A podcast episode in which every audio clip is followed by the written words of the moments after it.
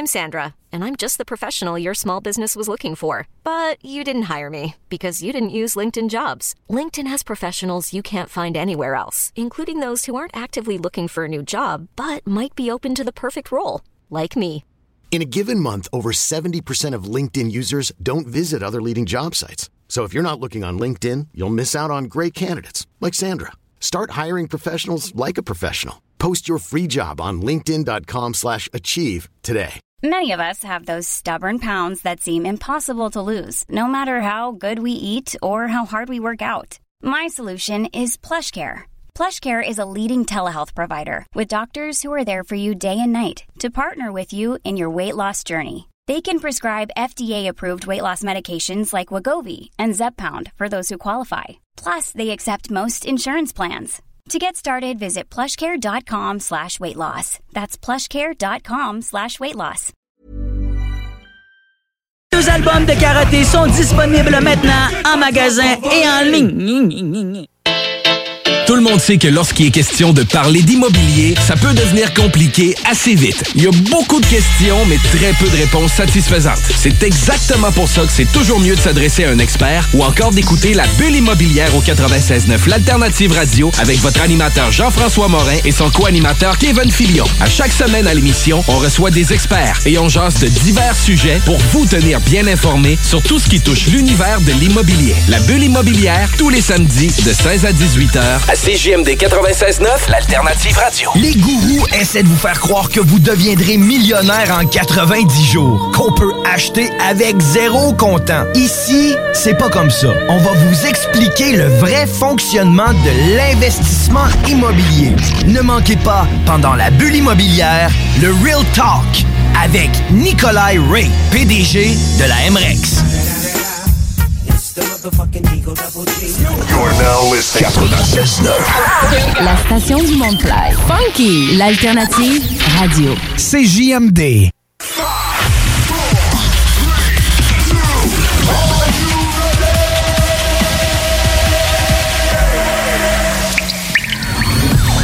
La bulle immobilière. La bulle avec votre animateur Jean-François Morin.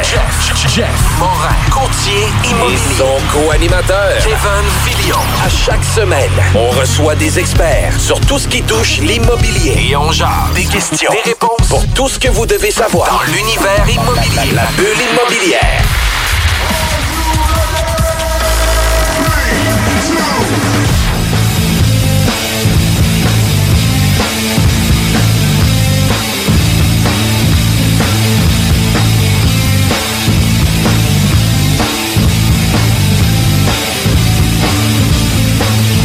Bonjour tout le monde, on est à la bulle immobilière. Mon nom c'est Jean-François Morin, courtier immobilier. Je suis aujourd'hui avec Maud Julien. Bonjour Maud. Bonjour Jean-François. Je suis content que tu sois avec nous. On va parler aujourd'hui d'un organisme qui a quand même un pied euh, mis à- sur Lévis pour euh, aider les enfants. C'est le Centre de pédiatrie sociale euh, de Lévis. Euh, toi, tu es directrice générale du Centre de pédiatrie sociale, puis tu vas nous parler un peu plus de l'organisme, la mission, euh, de tout ce que vous faites pour aider les enfants.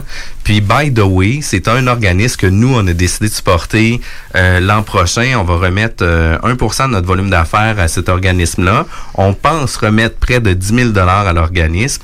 Puis, je pense qu'on va réussir parce que cette année, on a déjà remis 10 000 à l'organisme Wow. qu'on a soutenu. Bravo. Euh, puis, c'est des implications non de Remax, puis il faut le mentionner, c'est des implications personnelles. Fait qu'on est trois courtiers dans notre équipe. Les trois courtiers de notre équipe euh, se donnent à la cause, fait des activités pour faire parler les différentes euh, organismes qu'on supporte. Puis, euh, peu importe la, la- l'appui qu'on vient remettre, que ça soit en temps ou en argent, c'est toujours des appuis qui sont intéressants puis sont importants pour Ben, sont essentiels pour la survie, mais surtout dans notre cas, euh, on a un proverbe auquel on se rattache tout le temps, qui est ça prend tout un village pour élever un enfant. Ça fait que quand une communauté se mobilise pour aider ces enfants-là, ben pour nous c'est ce qui fait le plus de sens. Puis c'est comme ça qu'on réussit à offrir euh, des services au plus d'enfants possible. Fait que merci vraiment à l'équipe de Remax, à tes, euh, tes collègues, à tes courtiers, de contribuer à ça. C'est vraiment, euh, c'est vraiment un geste qui est, euh, qui est à souligner. Parce que, tu sais, on est, oui, euh, l'équipe de Remax REMAX où tous les courtiers REMAX sont associés directement à une cause qui est Opération Enfant Soleil. Mais tu sais, notre équipe, l'équipe de Jean-François Morin, c'est vraiment une euh, initiative là corporative de notre petit groupe d'affaires personnel. Ben merci. Très apprécié. puis, euh, toi, Maude, euh, c'est Maude Julien. Oui. J'ai connu l'organisme, moi, par Docteur Julien. Oui. Ton parcours ou tu sais comment tu en arrives justement au centre de pédiatrie sociale comme directrice de, quelle façon ça l'arrive OK. Euh, ben en fait oui, tu le nommes bien, mon nom de famille c'est Julien, ça fait que c'est sûr qu'il y a un lien euh, relativement euh, de proximité avec euh, Fondation Docteur Julien. En fait, le créateur de la pédiatrie sociale, c'est le fondateur, c'est mon père. Donc c'est sûr que tout jeune, j'ai déjà j'ai baigné dans une pratique un peu marginale, un peu différente de ce qui se fait euh, euh, un peu dans, dans les dans les systèmes ou dans les bureaux plus conventionnels. Euh, j'ai eu la chance jeune de vivre en Afrique parce que mon père est parti faire une mission. Donc je pense que très tôt on a été conscientisé un peu à la façon dont on peut s'im- s'impliquer ou donner qui est totalement différente de ce qu'on peut voir ailleurs. Fait que je pense qu'il y avait déjà euh, probablement une génétique qui a été transmise, mais aussi une exposition très jeune à une autre façon de faire. Euh, dans mon parcours, j'ai choisi un parcours dans le domaine de la santé, aussi également. Là, euh, je suis pas médecin, je suis infirmière clinicienne. Euh, par contre, je me suis rapidement blasée du système conventionnel. J'ai travaillé des années là, dans différents départements. J'avais le goût de, de vraiment faire une différence pour les gens, de vraiment m'impliquer, mais pas juste de les soigner au niveau physique, mais de prendre en, en charge une personne au complet. Euh, mon père ayant fondé la pédiatrie sociale à Montréal, euh, j'ai toujours euh, refusé de déménager à Montréal. Ça, c'est une chose. Je suis une fille native d'ici, puis je voulais absolument demeurer sur le territoire. Euh, j'ai toujours dit à mon père, écoute, si un jour la pédiatrie sociale sort de Montréal, ben je lève la main, puis ça m'intéresse, d'embarquer dans ce dans ce processus-là. Euh, un peu naïvement, je suis une infirmière. J'avais pas de connaissances en gestion, en administration. Euh, j'ai euh, j'ai voulu juste foncer là-dedans parce que je trouvais que c'était une cause qui était totalement louable.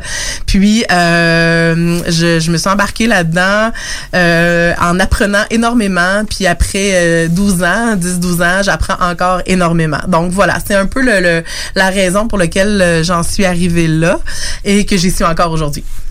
Puis, il faut le dire, hein, tu le disais, c'est, c'est bien de soigner les gens physiquement, mais c'est pas juste physiquement non plus que les gens ont besoin d'aide. Puis, c'est souvent des vocations.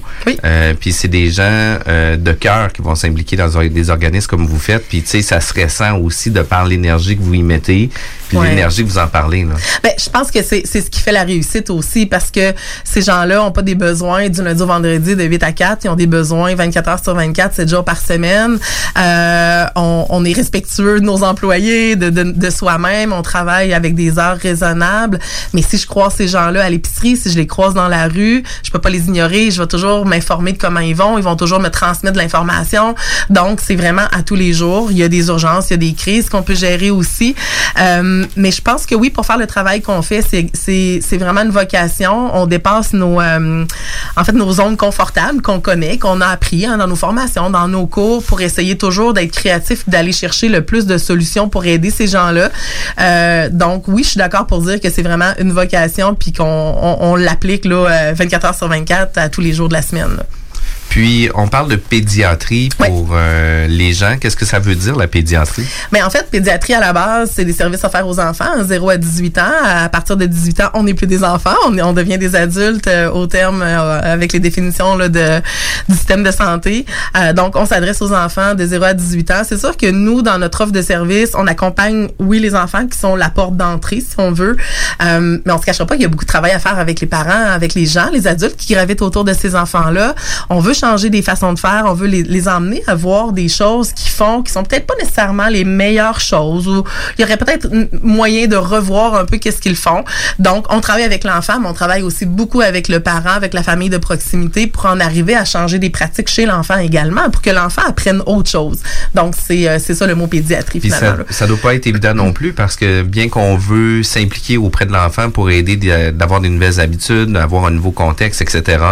Mais un enfant de 10 ans, il est quand même élevé par des parents ou des gens qui souvent le contexte arrive de là aussi là? Le, le contexte arrive de là, euh, je dirais dans la majeure partie du temps. Hein, on apprend un peu par nos modèles, par les gens qui nous entourent, puis ça, ça va de soi. Euh, par contre, je dirais que euh, la façon de travailler en pédiatrie sociale, c'est que on, on apprend à connaître ces gens-là, on apprend à tisser des liens de confiance envers eux et vice versa. Euh, on est longtemps dans leur vie aussi. Euh, on est impliqué euh, d'une façon différente. On va chez eux, on, les invite à venir prendre un café au bureau, on jase un peu de façon informelle. On apprend à respecter d'où est-ce qu'ils arrivent, qu'est-ce qu'ils ont comme bagage de connaissances. Euh, à partir de là, on est capable de bâtir ensemble, de dire, écoute, je comprends que toi, tu arrives de tel milieu, de tel, tu as eu telle éducation, tu as eu tel, on t'a transmis tel truc, telle valeur. Qu'est-ce que tu en penses si on essaie des choses différentes avec ton enfant pour voir si, ou avec tes enfants, pour voir si ça réussirait pas d'une autre façon? Donc, euh, le non, c'est pas facile, c'est pas facile, puis on n'est pas là pour dire aux gens quoi faire. On est là pour les faire réaliser qu'il y a peut-être des choses qui pourraient modifier pour améliorer les relations. Euh, tous nos parents, euh, on, on, a 600, plus que 650 enfants qu'on qu'on accompagne. Il n'y a pas un parent qui aime pas son enfant. Par contre, ils l'aiment, ils les aiment différemment selon leur provenance, selon le bagage qu'ils ont. Puis c'est ça qu'on va essayer de travailler avec eux pour changer des choses, pour améliorer des situations. Puis c'est pas toujours évident. Puis moi j'avais une grande sœur, puis j'ai toujours une grande sœur. Puis euh, tu sais ma mère, euh, puis elle l'avait quand même très bien résumé par rapport à nous. Elle dit, tu sais, elle dit, il y en a pas un des deux que je préfère un plus que l'autre. Par contre, vous avez des besoins à des moments différents qui vont un, des fois, avoir un, un, besoin plus important pour un à un certain moment de sa vie. Puis après ça, ben, je vais venir aider l'autre. C'est autre chose. Euh, pour autre chose aussi. Tu sais, Moi, j'avais... Euh, euh, j'étais plus jeune, euh, j'avais besoin des livres des fois le soir ou quelque chose comme ça. Quand j'étais plus jeune, ma mère elle me donnait un coup de main. Ma soeur avait une petite fille, fait que ça pouvait garder sa petite fille. Fait que tu sais, nos besoins étaient totalement différents. Puis vous aussi, euh, dans l'ensemble des euh, des gens que vous côtoyez, vous côtoyez, mais c'est pas tout le monde qui a le même moule puis qui a les mêmes. C'est pas tout le monde. Puis je suis obligée de parler de génération aussi là-dedans. Euh, je suis une maman moi aussi de plusieurs enfants, de quatre enfants. J'en ai pas un qui est pareil dans mes quatre. Pourtant c'est le même papa, la même maman. Et ce que mes enfants vivent actuellement, c'est à des années-lumière de ce que moi j'ai vécu à leur âge, parce que il y a des, des on peut dire des clashs générationnels. Hein? Ouais. La, la société évolue, les choses évoluent. Donc ce qui était bon pour nous à l'époque n'est peut-être plus nécessairement la meilleure des façons de faire ou la meilleure des solutions. Donc, euh, c'est la même chose avec les familles qu'on accompagne. Euh, il faut les outiller. C'est pour ça que je vous dis les outiller et non pas leur dire quoi faire. On est qui, on serait qui pour leur dire quoi faire? Tu sais, y a-t-il un mode de fonctionnement qui fit à tout le monde? Je pense que la réponse est non. Par contre, si on est capable de leur faire comprendre ou leur faire eux-mêmes réaliser qu'il y a peut-être des endroits où est-ce qu'ils pourraient être meilleurs, faire différemment, ben, je pense que c'est juste gagnant. Donc, mais tout le temps en s'adaptant à chacun des enfants, à chacune des familles, à chacune des conditions aussi dans lesquelles ils sont, puis en, en s'adaptant aussi aux technologies d'actualité. Ce qui est actuel aujourd'hui, on n'a pas le choix, on peut pas l'éviter. Donc, c'est un peu la façon dont on travaille. Ouais. Puis, euh, on parle globalement de l'organisme. Oui. Euh, les premiers pas euh, Docteur Julien, il était de Lévis aussi. En fait, euh, oui, on est natif d'ici. Euh, Docteur Julien a travaillé à l'Hôtel Dieu de Lévis dans les premières années de sa pratique, là, dans les années 70 jusqu'au début des années 80. C'est à partir de ce moment-là qu'on est allé vivre euh, en Afrique là, pendant deux ans. Euh, à notre retour, c'est sûr que lui était complètement transformé. Là. la pratique conventionnelle du milieu hospitalier ou du bureau médical, euh, pratique conventionnelle, ça ne lui convenait plus du tout. Euh, donc, en revenant au Québec, euh, tout de suite, il s'est mis à se promener dans le Grand Nord. Il a voyagé, il a travaillé beaucoup, beaucoup dans le Grand Nord il a, il a, avec les communautés autochtones. Euh, il travaillait beaucoup en région à l'époque. Hein, les, les, les, tout ce qu'on retrouvait comme petits villages en Beauce, en Chaudière-Appalaches, faisait partie des régions avec très, très peu de services. Lui s'y retrouvait parce que ça ressemblait à ce qu'il avait vécu en Afrique. Euh, c'est un jour... Euh, c'est un peu moins bon, par exemple, de comparer notre système non. de santé. en fait, ça dépend. Il y a des pays d'Afrique qui ont des super systèmes de santé. Je ne compare pas nécessairement un système de santé que tant que par les, euh, les ressources disponibles.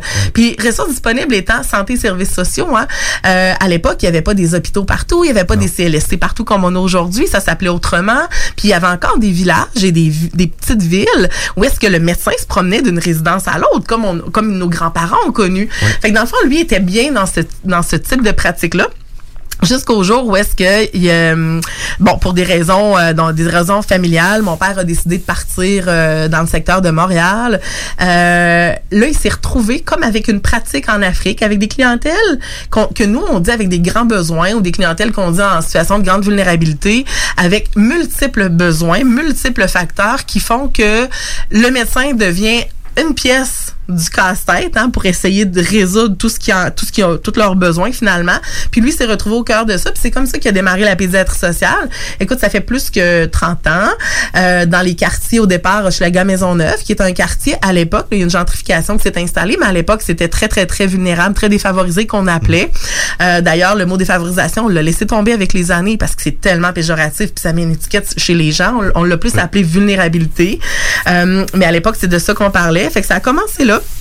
Parce qu'il réalisait que dans le fond, il, il- donnait rendez-vous à des familles, à des, des, des parents avec des enfants. Ces gens-là venaient pas au rendez-vous parce que euh, ils ont cinq enfants, parce qu'ils ont pas de voiture, ils prennent le transport en commun, c'est l'hiver, prendre l'autobus avec cinq enfants, c'est pas simple, pas de sous, pas d'argent pour faire euh, pour engager une gardienne qui vienne s'occuper des enfants. Donc les, les, les familles se rendaient pas au rendez-vous. Euh, il s'est dit ben il y y, a un problème, il y a quelque chose. Donc pourquoi on reviendrait pas à la base, c'est-à-dire de se rendre chez les gens? Ils ont réalisé parce qu'ils faisaient ça avec une infirmière au début, ils ont réalisé qu'en se rendant chez les gens comme ça, il y avait accès à une foule d'informations qu'on n'a pas accès dans un cabinet médical. Puis ces informations-là faisaient tout un sens dans l'hygiène de vie, dans la façon dont ces gens-là vont vivre, avec qui ils vivent, comment ils vivent, dans quelles conditions ils vivent. Puis c'est comme ça que la pédiatrie sociale s'est bâtie euh, il, y a, il y a plus de 30 ans. Donc euh, voilà. Puis tu sais, j'ai eu l'occasion d'aller voir vos locaux. Oui. Euh, puis le- une pédiatrie sociale, tu sais, tu disais que ça prenait tout un village pour élever un enfant. Ben on le voit aussi de la façon que vous êtes organisé à l'intérieur de vos bureaux parce que vous avez plusieurs spécialistes au même endroit qui fait en sorte que il y a des consultations euh, à l'interne avec les différents intervenants pour pouvoir apposer les meilleurs diagnostics ou les meilleures solutions pour les familles et les enfants, qui fait en sorte que des fois on peut avoir une perception euh, individuelle qui va avoir une vue très pointue sur un pro- une problématique, puis quelqu'un d'autre d'à côté peut voir, peut avoir une vision globale qui peut changer un peu l'intervention qu'on va en faire. C'est Ben, une- tout à fait, C'est une des forces. forces que vous avez. Là. Ben, c'est une des forces. Puis en même temps, euh, en pédiatrie sociale, ce qu'on, ce qu'on se, ce qu'on se fait plaisir à nommer, c'est qu'on a une pratique en co-intervention. Euh, où est-ce que, puis on, on parle vraiment d'interdisciplinarité également, c'est-à-dire qu'on a tout plein de professionnels qui sont autour de l'enfant. C'est rare que dans des situations de vulnérabilité, on a un seul problème. On a une panoplie de problèmes qui englobent cet enfant-là, euh, qui vont influencer son développement, sa façon de penser, sa façon d'être. Euh, on donne souvent dans l'actualité les exemples. Je donne un exemple, les TDAH. Tout le monde pense qu'un enfant qui dérange, qui bouge, qui déplace un petit peu d'air, a besoin d'une médication, hein, a besoin d'un psychostimulant. Euh, c'est pas vrai. C'est pas parce qu'il dérange, qu'il déplace de l'air ou qu'il est pas attentif à l'école qu'il a besoin de psychostimulant. Je me rappelle dans, mes débuts ici à Lévis en pédiatrie sociale, il y a une dizaine d'années, je reçois à un moment donné un appel d'une enseignante qui me dit euh, Écoute, Maud, je suis un peu inquiète. Euh, Cet enfant-là, euh, euh, il est 10h30 le matin, s'endort sur son bureau, euh, ne semble pas disponible à vouloir apprendre. Moi, je connaissais l'histoire de cette famille-là. Puis l'enseignante me dit, moi, je suis préoccupée, je sais pas qu'est-ce qui se passe. Euh, je vais devoir faire un signalement parce que il y, y a quelque chose qui marche pas. C'est pas normal qu'un enfant s'endorme à 10h30. Moi, je savais pertinemment que dans ce milieu de vie-là, il y avait la violence conjugale la nuit. L'enfant, là, lui, là, ce qui était important, c'était de protéger sa maman qui était victime de violence conjugale. Donc, l'enfant ne dormait pas de la nuit, assurait une hyper-vigilance, comme nous, on va le nommer, pour s'assurer qu'il arrive rien à sa mère, puis d'être prêt à réagir quand ça allait arriver. Fait que l'enfant, il était en mode survie. Qu'est-ce qui est le plus important? Apprendre à l'école ou sauver ma mère de toute cette situation-là. Puis quand on arrivait à l'école le lendemain matin, il était pas disposé à apprendre parce que sa tête était encore chez lui. Comment je vais retrouver ma mère ce soir? Je vais-tu la retrouver? Puis dans quel état? Donc, il faut, à travers la, la confidentialité, faire comprendre à ces partenaires-là euh, que nous, on a des éléments d'inform- d'information, que nous, il y a des choses qu'on sait, puis on sait très bien que l'enfant n'a pas un déficit d'attention, qu'il n'y a pas une problématique d'hyperactivité. Il y a un contexte familial que nous, on appelle les éléments de stress toxique qui influencent cet enfant-là dans toute sa petite personne. Donc, euh, c'est ça la pédiatrie sociale, c'est d'en savoir plus. Quand on parlait de, de, de lien de confiance avec les familles, si les familles nous font assez confiance pour nous raconter ce qui, ce qui se passe dans le milieu familial, puis qu'on est capable d'intervenir, pour nous, c'est une mine d'or d'informations. Puis pour y arriver, ça prend une panoplie de professionnels, le médecin, les travailleurs sociaux qui vont en domicile, les éducateurs spécialisés qui vont en domicile, leurs thérapeutes qui rencontrent des enfants dans des situations qui ont vécu des grands traumas. Euh, il y a des bénévoles derrière tout ça. Il y a tout plein de monde qui vont se concerter puis qui vont travailler avec avec les systèmes pour en arriver à aider ces enfants-là. Puis, tu sais, tu parles juste d'une situation, puis moi, c'est des choses qui me touchent énormément pour les enfants. J'ai tu sais, les yeux pleins d'eau, ça me fait euh, ça me touche énormément. Puis surtout, euh, tu sais, j'ai une jeune famille maintenant, un petit garçon de 4 ans, 2 ans, un autre de 7 mois. Euh, la vie va vite, je regarde mes enfants avec des yeux qui brillent, puis tu sais, euh, quand tu parles de ces éléments-là, tu sais, ça me touche vraiment personnellement.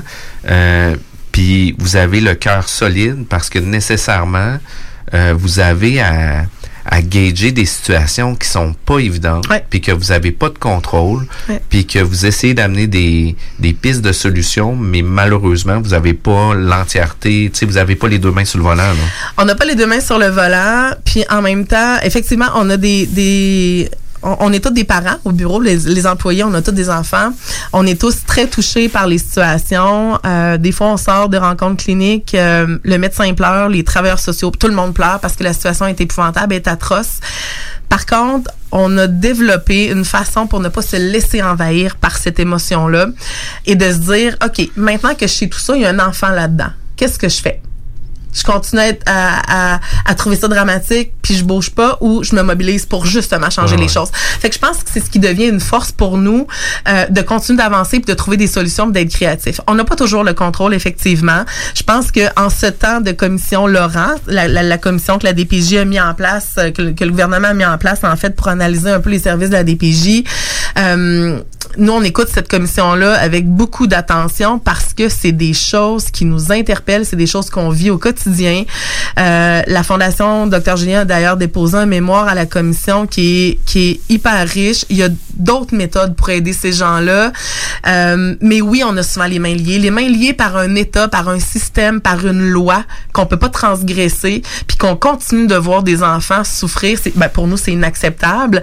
Fait qu'on essaie, on n'appartient pas à l'État. On, on est un organisme à lucratif, un organisme de charité, les centres de pédiatrie sociale, ce qui nous donne une grande, grande latitude d'action, de dire, attends un peu, ça ne fonctionne pas. Je n'ai pas de protocole qui me règle, qui me régit. On a des ordres professionnels qui nous réglementent, puis c'est tout à fait correct. Par contre, on a la créativité de dire, ça fonctionne pas, on se tourne, on se tourne de bord, puis on pense à une autre solution. Euh, puis ça, je pense que c'est une plus-value avec ces familles-là, là, qui, qui souvent, ça devient plus difficile de travailler. C'est quand même une grosse, euh, une grosse expérience, une grosse maturité, une grosse maturité, Oui. je trouve, euh, d'avoir un détachement aussi Oui. pour se focaliser sur les vrais objectifs, c'est aider l'enfant. Le besoin de l'enfant. Exact. le besoin de l'enfant. Puis c'est très très confrontant, très percutant. Je, je me souviens, ça le fait encore euh, aujourd'hui, peut-être un petit peu moins, mais les premières fois que je faisais de la clinique, euh, puis qu'on on accueillait les enfants, puis que les, les parents avec toute le, en fait toute leur, leur générosité de leur de nous livrer leur histoire de vie euh, qui est pas banale. Puis des fois tu réalises que euh, on est peut-être cinq professionnels autour de la table ben l'enfant qui est devant nous a un vécu beaucoup plus grand que nous cinq rassemblés ensemble. Puis je me rappelle je revenais chez nous le soir complètement chamboulée puis je me disais mais ça se peut pas. Puis là je prenais mes enfants dans mes bras euh, tellement pas de la même façon. Puis je je, je, je, je trouvais inconcevable que les enfants puissent, que des enfants puissent évoluer dans ces contextes-là. Ben, je pense que ça nous pousse à aller encore plus loin et à ne pas rester les bras croisés puis à se dire je rentre chez nous le soir puis j'y pense plus puis je suis tranquille. On parlait de tantôt de, de don de soi, on parlait de, de mission. Ben, ça en devient une mission. C'est comme 24 heures sur 24, on se demande qu'est-ce qu'on peut faire de mieux pour les aider. Fait que toi, pour toi, après une journée, encore. Ça continue. Ça, ça continue, puis t'es déjà dans la planification de la prochaine journée, puis des plans d'intervention Oui, qu'on puis pourrait tout amener ça en, en m'occupant de ma propre famille. Si je néglige ma propre famille au détriment de mon travail, ça marche plus. Là, tu sais, J'ai besoin d'être là quand même. Par contre, je pense qu'on se trouve tout un, un deuxième puis un troisième chiffre de travail. Quand moi aussi, mes enfants sont jeunes. Quand ils sont couchés, on recommence. Mais euh, je pense que c'est ça la mission qu'on s'est donnée. C'est vraiment drôle parce qu'avant de venir à la station, j'étais comme bon, mais mon deuxième chiffre, j'ai quasiment fini, puis je m'en vais sur mon troisième dans pas long. Effectivement. Je trouve ça vraiment très drôle. Mais euh, écoute, Maude, je te remercie pour euh, cette belle introduction. On va en parler un petit peu plus après la pause. On revient dans quelques minutes. La relève radio, c'est à CGMD 96.9, la radio de Lévis. Talk, rock et hip-hop. Vous pensez investir ou vendre en Floride depuis longtemps? Eh bien, n'attendez plus. Contactez dès maintenant Geneviève Bouchard, agente immobilière depuis 13 ans dans l'Est de la Floride. Constamment à l'affût des bonnes affaires, elle est la meilleure négociatrice que vous pourrez trouver. Vous pensez investir en Floride? Vous pensez Geneviève Bouchard? Comblez votre désir d'acquérir une propriété en Floride avec un service clé en main pour que votre investissement fructifie pendant que vous êtes ici? Investisseur, elle s'occupe de louer pour vous. De plus, elle dispose d'un service de rénovation pour l'immobilier en Floride. Vendre ou acheter, genevièvebouchard.com. genevièvebouchard.com. Image Express. Vous voulez faire rayonner votre entreprise ou organisation? Image Express vous offre un service personnalisé et créatif afin de vous distinguer. Kiosque, bannière, enseigne, Image Express saura trouver des solutions créatives tout en respectant votre budget. Image Express, la façon efficace et abordable de s'afficher. Le yoga à Lévis, c'est Yin Yang Yoga. Vous songez au yoga? Vibrez avec les gens inspirants de Yin Yang Yoga à Lévis Centre-Ville. Que ce soit pour le côté yin, douceur, méditation, respiration, ou encore pour le côté yang, intensité, mouvement. Le yoga à Lévis, c'est le Yin Yang Yoga. Yin Yang.yoga sur Google. Bar spectacle Quartier de Lune, c'est la place à Québec pour du fun assuré. Karaoke les mercredis et dimanches. Les jeudis Ladies Night avec promo folle toute la soirée. Les week-ends, nos DJ enflamment la piste de danse et on vous présente les meilleurs spectacles au deuxième étage. Pour vous partir de tout genre, le Quartier de Lune est un incontournable au 1096 3e avenue Limoilou au 88 523 4011. Suivez-nous sur Facebook pour les détails, promos et concours. Vous voulez vivre votre plus beau party de Noël d'entreprise cette année? C'est au Deux Glaces Co que ça se passe. C'est l'option idéale pour les PME. Peu importe le nombre d'invités, nous sommes prêts à vous recevoir en grand. Offrez un party de Noël inoubliable à vos employés. Rien à vous occuper, à part choisir si vous préférez du blanc ou du rouge une fois sur place ou réfléchir si vous allez sur la piste de danse avec la belle Ginette ou le fringant Fernand. Simple, non? Faites vite, place limitée. Par téléphone 88 570 97 39 ou par courriel événement avec un S à commercial complexe-de-glace.com. Bonjour, c'est Carole Goodwood de chez Honda Charlebourg. Venez nous rencontrer pour mettre la main sur un des derniers CRV 2019 à prix réduit, en plus d'obtenir un bonnet des fêtes de 750 Un vrai bon service, ça existe. Venez nous voir, Honda Charlebourg, autoroute capitale, sortie première avenue. Quand l'hiver arrive, on devient tous plus sensibles au charme de l'intérieur de nos maisons. Pour maximiser vos instants de bonheur dans votre logis durant cette rude période, faites confiance à Drolet Garneau Construction pour vos projets de rénovation Avec son équipe de passionnés, Drolet Garneau Construction sera vous accompagner en toute transparence pour vous aider à traverser les longs mois d'hivernaux. Contactez-nous au 581-745-2223 ou sur dg-construction.ca et passez un bel hiver. Fortune Cookie Club lance son anthologie. Fortune Cookie Club a réuni tous ses albums dans un seul kit, incluant un vinyle, un nouveau mastering et la nouvelle chanson Perdue dans les possibles. Les chansons de la gloire disponibles le 25 octobre partout en magasin et en ligne. Commande ton kit Les chansons de la gloire maintenant sur bandpromo.co. Les gourous essaient de vous faire croire que vous deviendrez millionnaire en 90 jours, qu'on peut acheter avec zéro comptant. Ici, c'est pas comme ça. On va vous expliquer le vrai fonctionnement de l'investissement immobilier. Ne manquez pas, pendant la bulle immobilière, le Real Talk avec Nikolai Ray, PDG de la MREX. CJMD 96.9 Lévis. This station is now the ultimate power in the universe. Merci la gueuse. Tu es un laidron mais tu es bien bonne. T'as pas vu ton pif, hein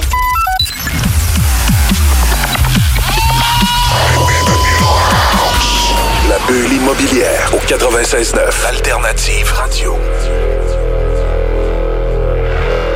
On est de retour à la bulle immobilière. Si vous voulez en connaître plus sur les différentes émissions qu'on a ici à la bulle immobilière, vous pouvez nous contacter directement sur notre page euh, Facebook La Bulle immobilière ou sinon vous pouvez aller consulter tous les podcasts qui sont disponibles sur Spotify, Apple Podcasts, Google Podcasts et aussi sur notre site internet jean-françois-morin.ca. Aujourd'hui, je suis avec Maude Julien, directrice générale du Centre de pédiatrie sociale de Lévis. Euh, on parle d'un sujet chaud, euh, aider nos enfants. On parle d'un d'un centre qui est bien établi ici à Lévis. Ça fait quand même plusieurs années. Dix ans. Dix ans déjà. Ouais. Fait que c'est en 2020 que vous fêtez le 10 ans? En fait, là, cette année-là, ouais, il se termine en mars 2020. Ça va avoir fait 10 ans. On commence notre 11e année. Wow! On est dedans. c'est vraiment cool. Puis, euh, c'est un organisme qui est spécialisé justement pour aider euh, les enfants pour leurs, différents, leurs différents besoins. Euh, J'aimerais ça que vous puissiez expliquer un petit peu plus l'essence des services que vous pouvez offrir aux, aux enfants, aux familles. En fait, c'est des services qui sont réservés aux clientèles qui sont en situation de vulnérabilité. Puis, il faut nuancer la vulnérabilité pour bien des gens, c'est pauvreté financière. Hein. C'est souvent ce qu'on associe à la vulnérabilité, mais ça va au-delà de ça. Euh, on, on, a quatre, cinq grands types de vulnérabilité que nous, on décrit. Oui, il y a la pauvreté financière, puis qui, qui rejoint plusieurs de nos familles, mais pas l'ensemble de nos familles.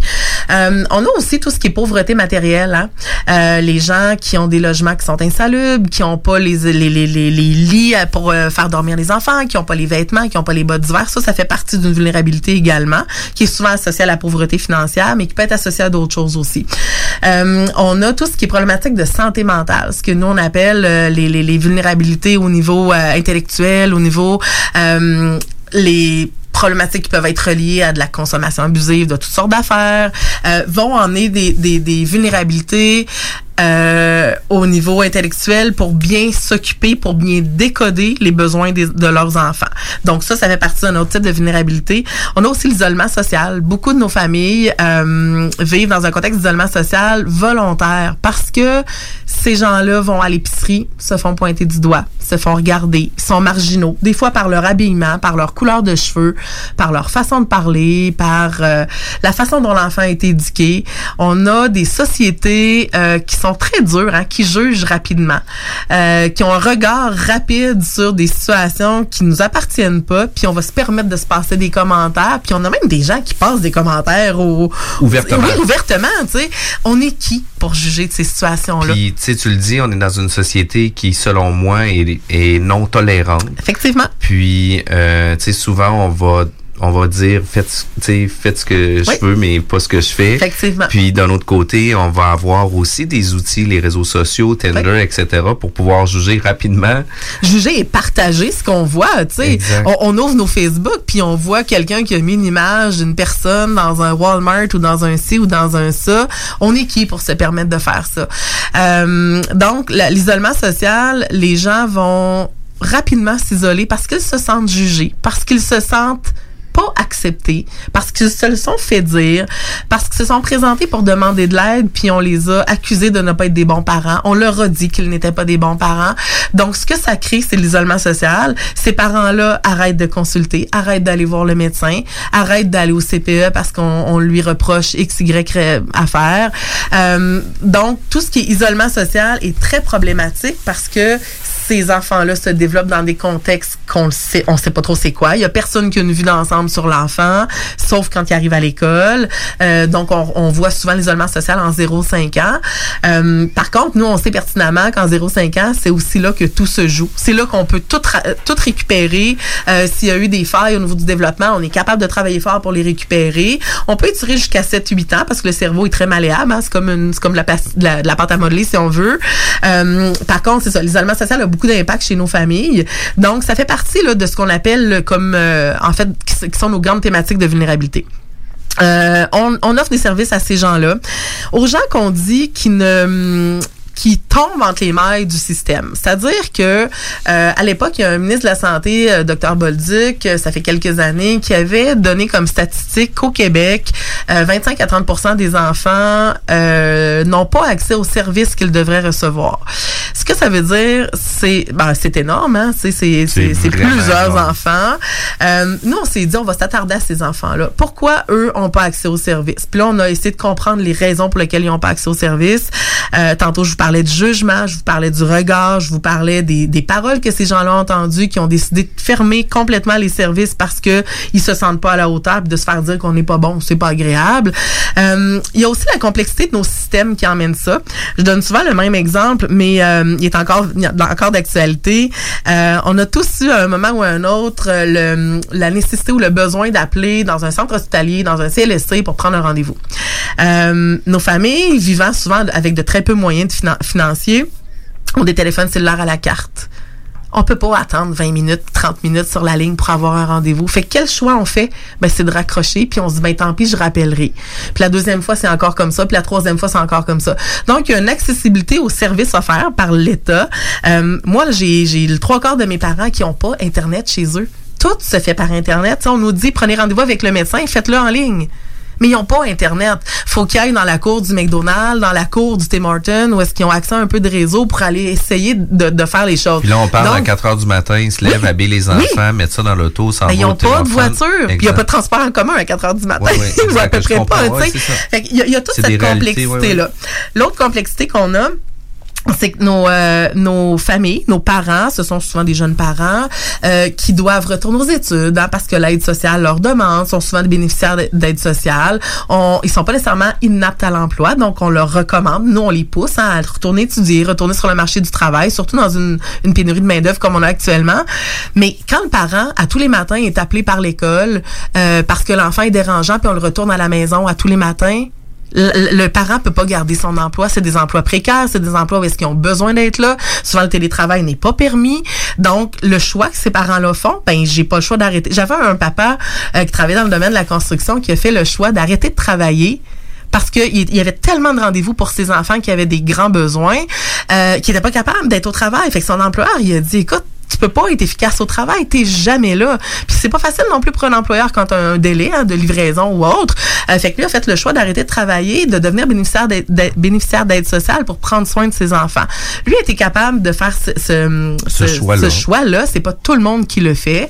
Euh, L'autre chose aussi, c'est que euh, des fois les enfants qui ont des grands besoins euh, doivent se présenter, par exemple, à tous les matins à 9 heures à, à tel service pour recevoir de l'accompagnement des services. S'il manque une fois euh, pour une raison quelconque, ben là ils se font dire, ben la prochaine fois si tu manques, on va fermer ton dossier.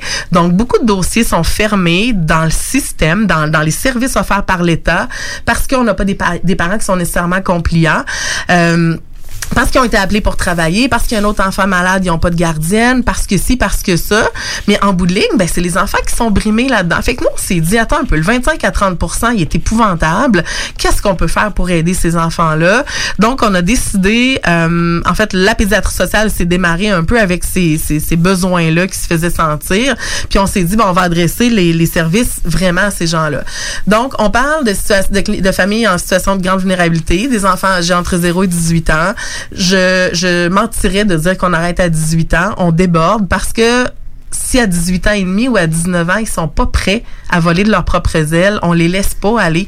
On n'a pas, à l'heure actuelle au Québec, un système de santé ou de services sociaux qui est très proactif pour les adultes. Hein. Dès qu'on arrive à 18 ans, il y a des listes d'attente partout. Des fois, c'est des 2-3 ans où est-ce que les gens doivent attendre. Il n'y a pas de service.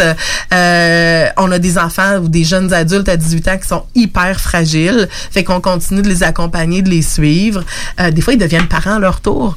Euh, à 16 ans, à 17 ans, à 18 ans. Donc, on suit, on les suit eux et on En plus, prend l'enfant, le nouveau bébé qui vient d'arriver.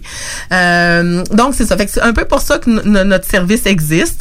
Euh, vraiment d'aller offrir les services de proximité à ces gens-là, de comprendre c'est quoi le bon service et surtout d'avoir une souplesse. Tu sais, si de 8 heures à 4 heures, il peut pas se présenter parce que lui doit aller à l'école, parce que l'aide sociale lui exige, par exemple, puis que s'il manque, il est coupé sur son chèque d'aide sociale, ben on va y aller à 5 heures chez vous. On va trouver une autre façon pour pas que ton enfant soit privé de service, puis pour que toi, tu continues d'avoir ton, ton revenu ou ton, ton, ton emploi ou peu importe. Fait que c'est aussi pour ça. Euh, L'autre raison pour laquelle la pédiatrie sociale existe dans l'œuvre de service, c'est aussi de rassembler tous les acteurs autour de ces enfants-là. Ce qu'on a réalisé avec les années, c'est que chacun travaille en, va- en vase clos. On a l'école qui va prendre une certaine direction. On a par exemple les intervenants du CLSC qui vont prendre une autre direction. On a les intervenants de la DPJ qui prennent une autre direction. Mais personne ne se parle. Fait que la, la façon de travailler en pédiatrie sociale, tantôt on parlait d'interdisciplinarité, de co-intervention. Ben nous, on va asseoir tout le monde autour de la même table, avec le parent, avec l'enfant. On va faire mention de c'est quoi les besoins, quels sont les objectifs, puis qui travaille quoi et comment on le travaille. Parce que les parents se retrouvaient à, à se faire dire, par exemple, par un intervenant de de de l'école ben non faut que tu fasses ça comme ça. Par un intervenant d'un autre endroit ben non c'est pas comme ça c'est comme ça. Fait en associant tout le monde ensemble en toute transparence puis en nommant les besoins ben on est capable de mieux accompagner ces gens-là qui ont pas à se des fois dédoubler des tripler euh, des quintuplés pour aller à cinq rendez-vous par semaine. C'est inacceptable ça n'a pas d'allure. puis aussi on peut affiner aussi le, le, le protocole ou la, la, façon qui va être euh, mis en place mais ben, le personnaliser le personnaliser en fonction de, de, des gens qui sont devant nous en fonction des forces de ces gens-là. Puis c'est beaucoup de la façon dont on travaille. Euh, c'est pas vrai que nos parents, c'est tous des mauvais parents. Ils ont tous des forces. Des fois, ils sont enfouis loin, loin, loin parce qu'on leur a jamais dit qu'ils étaient bon, qu'ils qu étaient capables, qu'ils étaient bons. On leur a pas fait comprendre qu'ils étaient capables d'y arriver. Fait que nous, on va, on va faire émerger ces forces-là pour en faire bâtir des nouvelles. Fait que l'approche de la pédiatrie sociale, c'est vraiment euh, de développer un lien de confiance avec ces gens-là. D'ailleurs, nos bureaux, tantôt, on parlait de, des lieux physiques. Euh, on veut que ce soit des lieux accueillants. Notre salle d'attente, c'est des divans. Moi, j'ai vraiment là, des papas, des mamans qui en ont comme too much à un moment donné dans leur journée, qui s'en viennent, qui s'endorment dans nos divans, puis on les laisse dormir dans nos divans. On a des parents qui viennent juste pour jouer avec les enfants dans la salle d'attente parce que ça les fait sortir de chez eux, puis ils ont envie de changer d'air.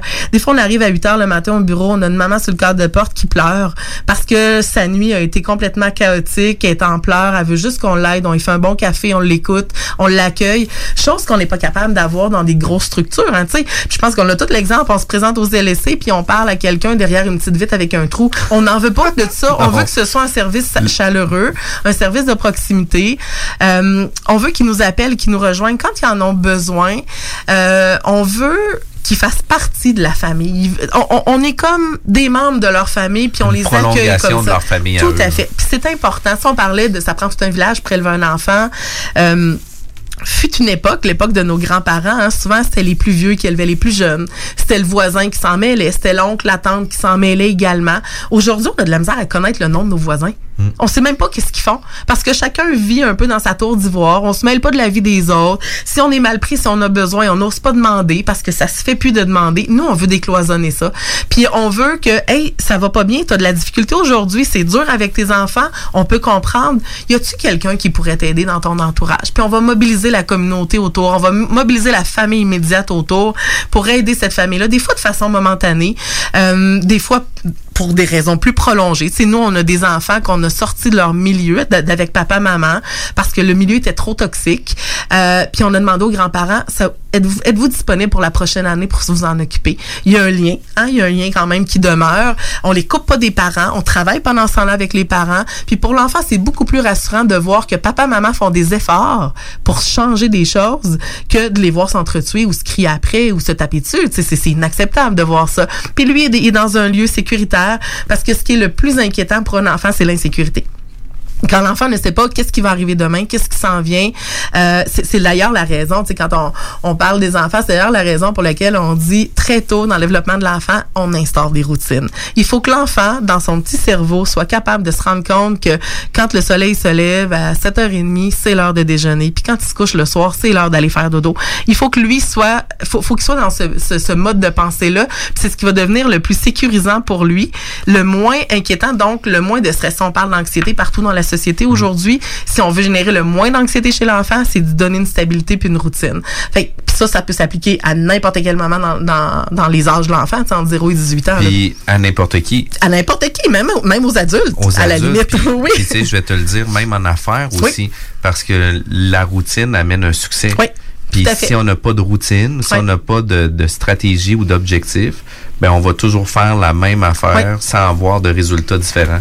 Fait que tu sais, c'est vraiment important d'avoir ça. Puis j'ai eu l'occasion moi de travailler avec des athlètes de, de haut niveau où on coachait des athlètes euh, où ce qu'on avait des saisons d'entraînement. Puis les routines, les pics de performance, les réajustements, c'est des choses qui sont tellement importantes aussi parce que on se met aussi des objectifs sur puis vous devez faire la même chose sur les objectifs de développement. On va commencer par une première étape ben qui va aller là. C'est un, un petit pas à la fois. Là. On peut pas tout régler en même temps. Là. Puis tu sais, tu as parlé de deux situations euh, très particulières qui m'ont touché personnellement parce que tu disais euh, des dossiers médicaux, si jamais on manque ou quoi que ce soit, ben votre dossier va être fermé.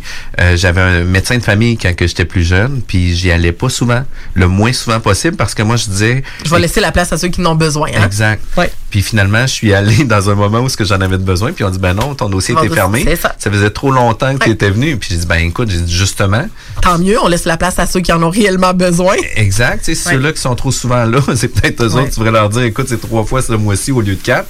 Mais euh, j'ai trouvé ça royalement aberrant. Une chance qu'on a eu les enfants. J'ai eu, eu l'occasion d'avoir un nouveau euh, médecin de famille. Mais je trouvais ça aberrant dans le système de santé que ça puisse arriver une situation comme ça. Puis surtout que je n'étais pas une personne qui sollicitait là, euh, euh, Les services euh, les régulièrement. Exact. ça, ouais. Moi, c'était parce que je Ouais. préférais laisser la place à quelqu'un d'autre. Puis, je suis d'accord avec toi. Puis tu sais, en fait, je je dois nuancer. Ce n'est pas, tu sais, souvent derrière toute cette, cette structure-là, cette façon de faire-là, ce n'est pas les intervenants, hein. c'est pas, euh, c'est pas les gens de terrain, c'est la structure organisationnelle qui a décidé qu'après trois rendez-vous manqués, on ferme le dossier parce qu'on a une liste d'attente, puis on doit. Il est où le côté humain là-dedans? Est-ce qu'on peut avoir un minimum de compréhension, un minimum, surtout avec des clientèles qui sont difficilement joignables, qui changent de numéro à tous les mois parce qu'ils ont des téléphones à la carte, puis bon, euh, pour toutes sortes de raisons, euh, qui changent d'adresse régulièrement. Euh, dans le contexte où est-ce qu'on parle d'enfant, ben la personne qui est, brimée, mais c'est l'enfant. C'est l'enfant qui n'a pas les services qu'il devrait avoir, là. Définitivement. Puis une des choses que tu disais au niveau du jugement, euh, c'est facile de donner des jugements. Puis, tu sais, on a eu une situation, Louis-Félix a deux ans, euh, on est en train de cuisiner, euh, tout va bien, etc. Puis on a assis Louis-Félix à côté de nous pour nous aider. Puis finalement, il se retourne puis il met la main sur, Sur le la corps. cuisinière. ouais. Puis là, tu sais, on se rend à l'hôpital, puis tu sais, on est jugé parce On que est notre coupable. ben oui, puis on est jugé parce que notre enfant s'est blessé. Puis tu sais, oui, on a été, euh, euh, tu sais, on a manqué d'attention pour une fraction de seconde, mais c'est un accident. Mais en même temps, devenir parent, là, ça vient pas avec un mode d'emploi. Non. On apprend de ça. En fait, on n'anticipe pas toujours tout ce que les enfants peuvent faire. euh, puis je comprends là, assurément qu'en arrivant à l'urgence, vous avez été jugé comme étant coupable en partant parce que vous avez été négligent de pas protéger votre enfant de ça. Mais l'erreur est humaine aussi. Euh, on apprend de ces erreurs-là. Vous, vous avez été capable probablement avec toutes les connaissances que vous avez, avec de passer par dessus. Mais les gens qui se font dire non non non puis qui se font mettre une note au dossier puis qui arrivent chez eux puis qui ont un appel de la DPJ la journée même parce que la personne a fait un signalement pour euh, risque de négligence quelconque. À un moment donné, ça devient lourd à supporter. On, on a-tu le droit en tant que parent, par moment, euh, de pas trop savoir comment faire, puis de faire des erreurs ou de vouloir juste solliciter, puis on l'admet, on s'en parle ouvertement, puis on repart les choses différemment. Mais c'est ça, on n'a pas un- malheureusement un, un système qui fonctionne de cette façon-là toujours. Puis euh, au niveau de votre équipe, parce que vous avez une Oui. grosse équipe, est-ce que tu veux nous la présenter? On est, euh, oui, en fait, euh, on est, euh, on est une équipe de 12 employés. C'est sûr que, tu sais, tantôt je le disais, on est des, des organismes à but non lucratif. Euh, je peux, je peux raconter rapidement d'où est-ce qu'on est parti il y a 10 ans versus où est-ce qu'on est rendu. Moi, je suis hyper fière d'où est-ce qu'on est rendu.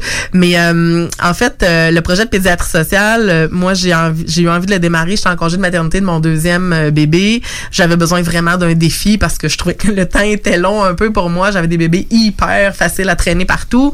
Puis, euh, le mouvement de pédiatrie sociale se développait et il y avait de plus en plus de gens qui demandaient à ouvrir, à, sortir la pédiatrie sociale de Montréal. Fait que moi, j'ai dit, ben, hey, pourquoi pas? Tu sais, je suis en congé de maternité, j'ai envie de me pencher là-dessus, fait que je vais faire les démarches puis on verra ce que ça va donner. J'ai commencé par, euh, en fait, zioter du côté euh, de Québec parce que dans ma tête à moi, même si je suis native de Lévis, euh, les besoins étaient à Québec, dans Saint-Roch. Hein, c'est à peu près le, le, le, le- secteur qu'on nous parlait quand on était jeune, qui était plus difficile. Fait que allée cogner aux portes là-bas, puis finalement, on a fini par me dire, non, non, non, c'est pas les gens de Montréal qui vont venir nous dire quoi faire. Euh, Puis, euh, un beau matin, j'ouvre le journal, je suis en congé de maternité, et je vois un article où est-ce qu'on annonce les, les euh, taux de signalement à la DPJ. Et je lis dans cet, cet article-là qu'à Lévis, c'est particulièrement cette année-là, les taux de signalement sont à la hausse. Puis si on regarde un peu euh, Lévis, comment ça se développe, c'est énormément de jeunes familles avec des enfants parce que il y a une ville qui, est- qui est accueillante pour les jeunes familles. Puis bon, toutes sortes de, de- les, les- les terrains sont des fois moins chers qu'ailleurs, les maisons. C'est ça, aussi, euh, effectivement. C'était appelé à, à croître hein, il y a 10 ans. Donc, euh, ben, j'ai dit pourquoi pas Lévis? Fait que j'ai commencé à solliciter les gens euh, que je devais interpeller, notamment euh, les gens de la DPJ, les gens des écoles et tout. Euh, donc, j'ai commencé ça. J'ai trouvé un médecin parce qu'au début, j'étais seulement moi-même. Il fallait que je trouve un médecin puis de l'intéresser au projet. faut aussi mentionner que les médecins, on les sort vraiment de leur zone de confort, de ce qu'ils sont habitués dans un hôpital. Au Québec, on a encore les médecins qui sont formés comme étant les rois et maîtres de, de l'hôpital, hein, où sais, c'est, c'est le top de la société quand on est un médecin. Là, on leur demande de travailler en co-intervention égalitaire, que nous on appelle. Ça veut dire que chez nous, il n'y a pas de hiérarchie. Tout le monde est sur le même pied d'égalité, que ce soit le médecin, que ce soit euh, la personne qui passe, qui fait le ménage. Tout le monde est sur le même pied d'égalité. Puis ça, moi, j'y tiens. Donc, euh, je réussis à trouver un médecin, un pédiatre qui avait une pratique un peu atypique, là, qui, pro- qui avait travaillé dans le Grand Nord avec les communautés indiennes, euh, et puis qui travaillait à l'hôtel de Lévis. Je suis allée le rencontrer chez lui avec mon père pour qu'on essaie de le convaincre. Puis il embarqué dans le projet. Il dit, vous êtes des sauveurs pour moi parce que je vois les enfants dans mon bureau, j'ai cinq minutes pour les voir et je me sens tellement démunie, je les laisse partir et je vois la panoplie de besoins qu'ils auraient. Tout ce que je peux faire, c'est leur faire une prescription. Fait que pour lui, c'était comme révélateur. Fait qu'on a commencé comme ça, docteur Rousseau et moi. Euh, on n'avait pas de local. On se promenait à domicile. On allait chez les gens. On appelait les gens. C'était beaucoup les écoles qui nous recrutaient des, des familles à ce moment-là. Euh, rendu au mois de juin, quand l'école fermait, on avait des locaux dans une école pour accueillir nos familles. On avait improvisé une table d'examen. On examinait les enfants là au niveau médical. On faisait tout ce qu'on avait à faire. Euh, à l'automne, on a trouvé un petit local sur la rue Saint-Joseph. Euh, on l'a retapé, Dr Rousseau et moi, puis on a décidé que j'étais enceinte de mon troisième à ce moment-là. Euh, on a décidé qu'on ouvrait euh, le 6 décembre et le 1er novembre, j'accouchais. Ça fait que j'ai accouché le 1er novembre, 6 décembre, on ouvre le centre et ça part. Ouais, on était avec le bébé dans le porte-bébé. J'ai euh, fait mon congé de maternité du troisième bébé en travaillant, en étant au bureau euh, avec le médecin. Après ça, on est allé joindre une travailleuse sociale avec nous. C'était un prêt de service avec le CLSC à l'époque. Puis tranquillement, l'équipe a grandi, mais avec très peu de moyens parce qu'on n'était pas à l'époque financé par le gouvernement. Aujourd'hui, on, on en parlera plus tard, on a une petite portion du financement par le gouvernement, mais on vivait de dons de la population. Donc, moi, je bénéficiais d'un congé de maternité, c'était facile, j'avais pas besoin d'être payé, là, Je- j'avais le RQAP, je demandais pas de salaire, mais quand même, on me fait démarrer notre business. Fait que c'est comme ça qu'on est, euh, qu'on a démarré. Après ça, on a déménagé une première fois dans des locaux un petit peu plus grands, tout près du chantier Lévis, euh, ce que les policiers de Lévis euh, s'amusent à appeler le Bronx de Lévis. Euh, puis après ça, c'était vraiment rendu trop petit. Aujourd'hui, on est rendu 12 employés. On a eu une opportunité, en fait, avec l'école Marcel Mallet. Euh, les religieuses qui occupaient ce- ces locaux-là, quand elles ont quitté, elles ont dit, nous, on quitte. Par contre, la prochaine personne qui va s'installer ici doit avoir une mission similaire à la nôtre. C'est les Sœurs de la Charité de Québec. Euh, donc, on s'est euh, installé. En fait, les, gens de l'école Marcel Mallet sont venus nous chercher. On dit, écoutez, on a des grands locaux pour vous. C'est selon la mission, selon la volonté des, des religieuses de l'époque. Euh, on s'est installé là. Fait qu'aujourd'hui, c'est ça, c'est 12 employés. Donc, on a euh, trois médecins pédiatres qui pratiquent avec nous maintenant. J'ai quatre travailleuses sociales qui sont dans l'équipe aussi. Un éducateur spécialisé. On a une art thérapeute. Euh, l'art thérapie euh, au Québec, c'est très peu connu, beaucoup plus dans les milieux anglophones.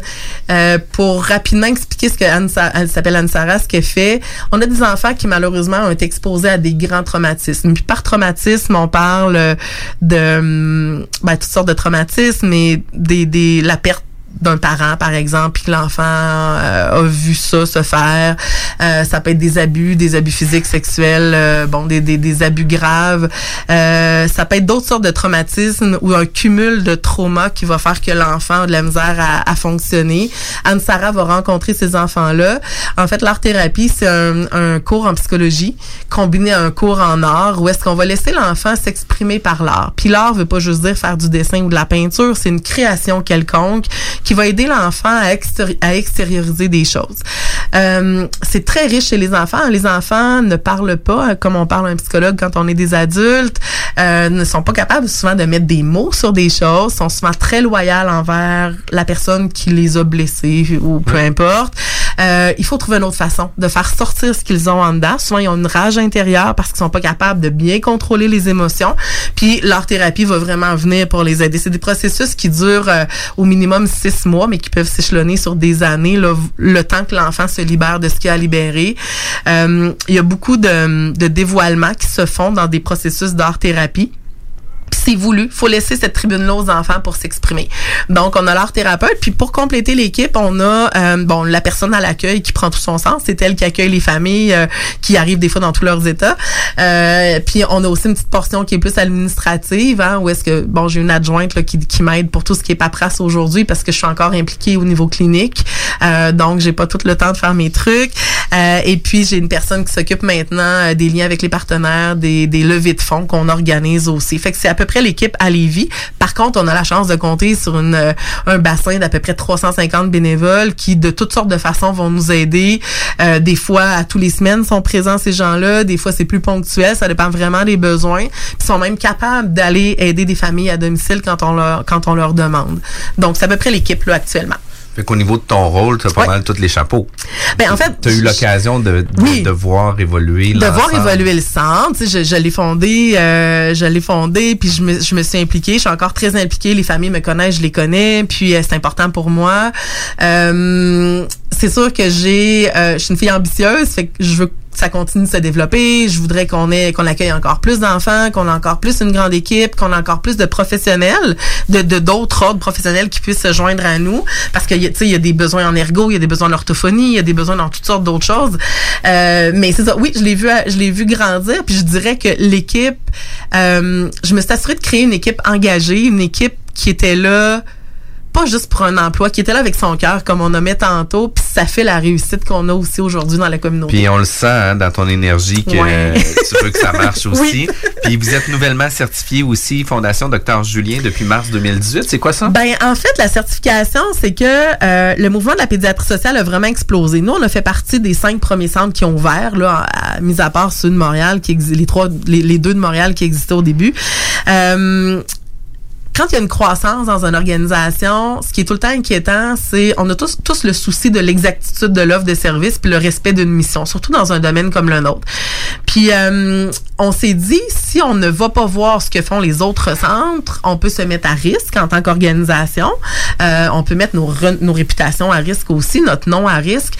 Donc en 2015, il y a un processus de certification qui a été lancé pour s'assurer de l'exactitude de service. À l'époque, c'était Dr Julien qui se promenait d'un centre à l'autre pour aller voir si ce que les gens faisaient c'était vraiment conforme avec ce que lui avait développé. Euh, Aujourd'hui, là où est-ce qu'on en est, en fait, il y a, trois niveaux de certification, niveau 1, niveau 2, niveau 3. Euh, nous, depuis mars 2018, on a le niveau 3, ce qui est le plus haut niveau de certification. On est euh, deux centres au Québec à l'avoir.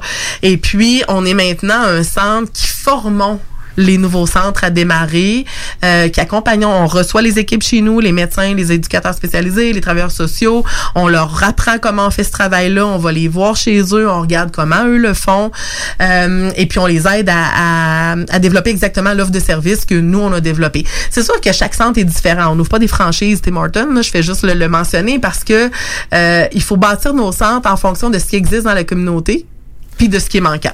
Puis Donc, euh, chaque secteur ou chaque centre peut avoir des besoins complètement différents aussi. là, la réalité des gens, l'emploi. Oui, euh, c'est sûr qu'on a une base qui est similaire là, Exact. tu sais, au- dans l'offre de service, mais tu sais, souvent je parle avec les gens de Montréal.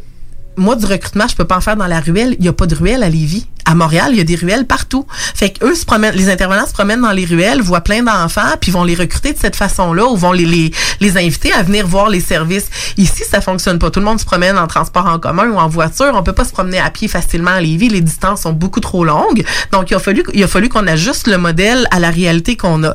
Si on s'en va dans un centre qui est en Gaspésie, c'est encore pire. encore les pire. territoires sont immenses. Donc là, eux ont été créatifs. Ils ont une espèce de roulotte mobile qui se promène d'un village à l'autre pour quand même continuer d'offrir les services. Je pensais qu'il y avait des équipes de drones là, pour Ça serait bien, ça serait bien. Peut-être qu'un jour on y arrivera. Fait que, vous avez quand même une panoplie de services qui est très complet, puis surtout que c'est toujours pour les enfants. Vous avez une certification aussi qui vous donne une certaine notoriété. Tout à fait. Les donateurs aussi doivent apprécier que vous Oui. ayez une certification. Ben, les- des, des donateurs le demandaient parce que, tu sais, des causes au Québec, il y en a une, Une, puis une un autre. Ils sont tous, en fait, je pense que toutes les causes sont aussi louables l'une que l'autre. Puis des fois, on- ça devient une jungle. À qui on fait confiance, à qui on fait moins confiance. Je pense que d'arriver avec un- une certification, un peu comme les ISO à l'époque, là, dans les entreprises, qui est encore valable, euh, quand le ISO a démarré, ben on, on- on était sûr hein, que les choses se faisaient de façon conforme. Donc, euh, oui, la certification nous donne une belle notoriété, une, une belle reconnaissance aussi, mais c'est surtout de respecter la mission. Euh, là, moi, je suis là, ça fait 10 ans. On sait pas ce que l'avenir nous réserve, mais ce qu'on va souhaiter, c'est que dans les, chacun des centres de pédiatrie sociale, le respect de la mission demeure Mm. quand les gens vont quitter, quand les gens vont partir. C'est une des choses les plus importantes de, Totalement. de Oui. maintenir la mission aussi. Là. Oui.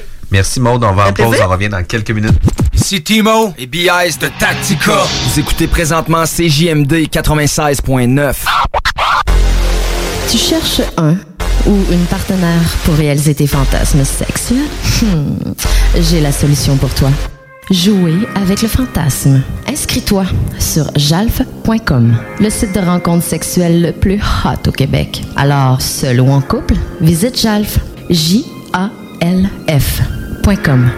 Car tes fantasmes méritent tous d'être vécus. Jalf.com. Too sexy for my love, love's going to leave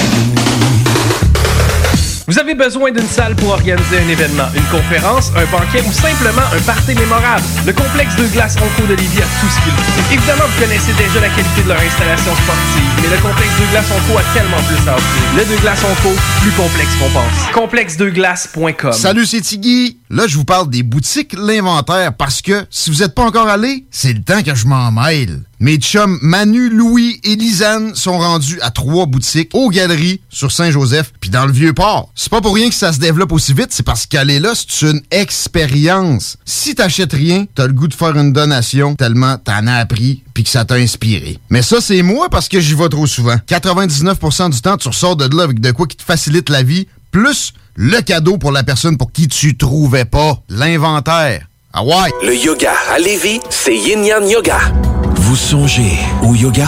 Vibrez avec les gens inspirants de Yin Yang Yoga à Lévis Centre-Ville. Que ce soit pour le côté yin, douceur, méditation, respiration, ou encore pour le côté yang, Intensité, mouvement. le yoga à Lévis, c'est le Yin Yang Yoga. Yin Yang.yoga sur Google.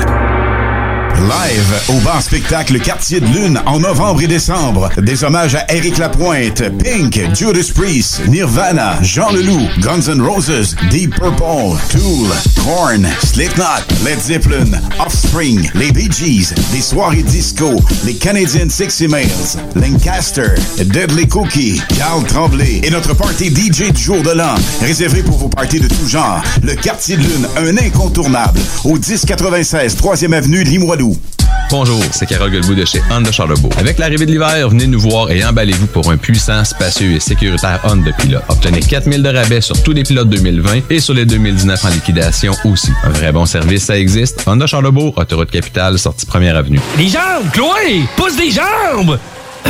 Salut, c'est Alexandre Barrette. Saviez-vous qu'avec l'Opération Nez Rouges, tous vos dons soutiennent les jeunes et le sport amateur? Comme la petite Chloé puis son club de nage synchro... Hé, Chloé, tes jambes! Puis souris! Si tu peux pas conduire, appelle un ami, un taxi ou, pour aider Chloé, appelle Nez Rouge au 1866 Desjardins. L'appel qui fait du chemin.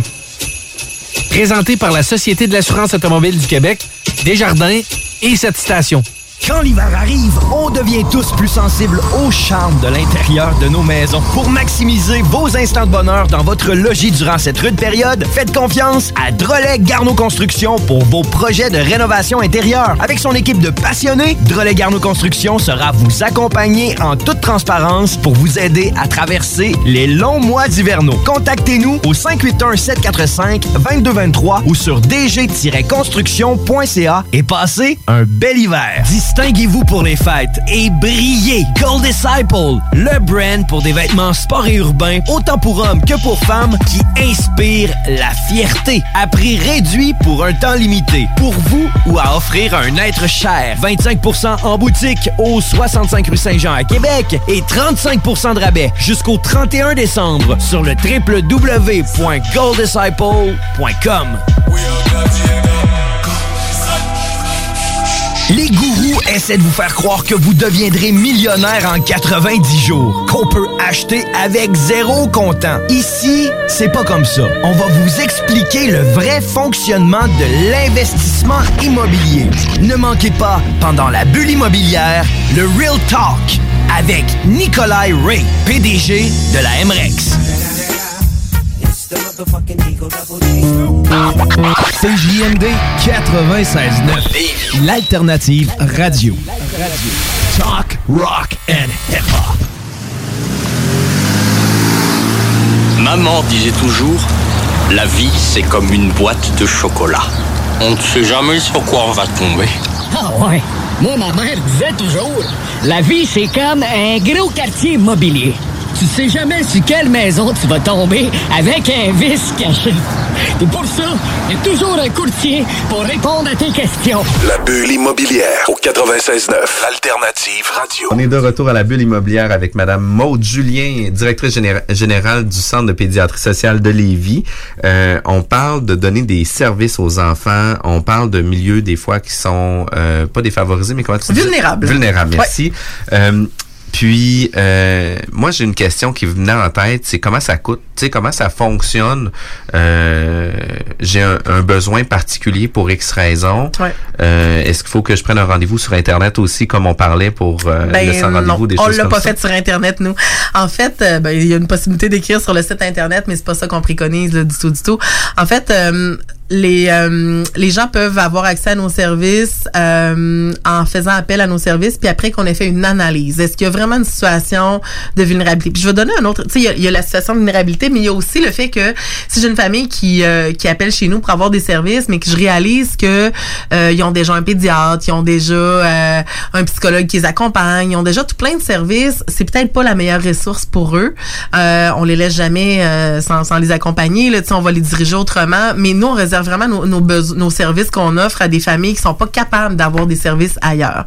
Euh, on a une complexité à avoir accès à des services dans notre communauté. Tu sais, je donne un exemple, une référence en pédopsychiatrie, par exemple, pour un enfant, ça maintenant les, les délais sont un petit peu moins longs, mais on a déjà eu du un an et demi à deux ans. C'est immense dans le dans dans dans un développement d'enfant. Euh, on veut pas avoir des gens qui vont bénéficier de services rapides. On veut vraiment des gens qui en ont besoin parce qu'ils peuvent pas aller en chercher ailleurs. Donc euh, chaque demande qui arrive chez nous, des fois elles proviennent des écoles, des fois elles proviennent de la DPJ, des fois elles proviennent des, des urgentologues, des fois de d'autres médecins, euh, des fois elles proviennent du CLSC, les familles entre elles. Hein, on a on a quand même à Lévis euh, beaucoup d'immeubles d'HLM, les habitations à loyer modique. Euh, ces familles-là se parlent, se côtoient, vont dire hey, moi j'ai eu des services à telle place, sais, je pense que tu as des besoins, appelle là-bas.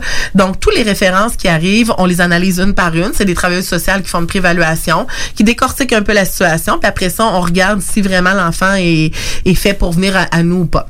Les services sont gratuits. Les familles ne paient rien pour venir chez nous, puis c'est, c'est, c'est mon Dieu, jamais on va les faire payer. Au contraire, on va, euh, on va essayer de leur offrir tout ce qu'on peut leur offrir. Tantôt, on parlait beaucoup de l'offre de services professionnels, mais parallèlement à ça, on a énormément de dons à l'année, que ce soit de la nourriture, que ce soit des vêtements, que ce soit du matériel scolaire, que ce soit des jouets. On arrive dans la période de Noël.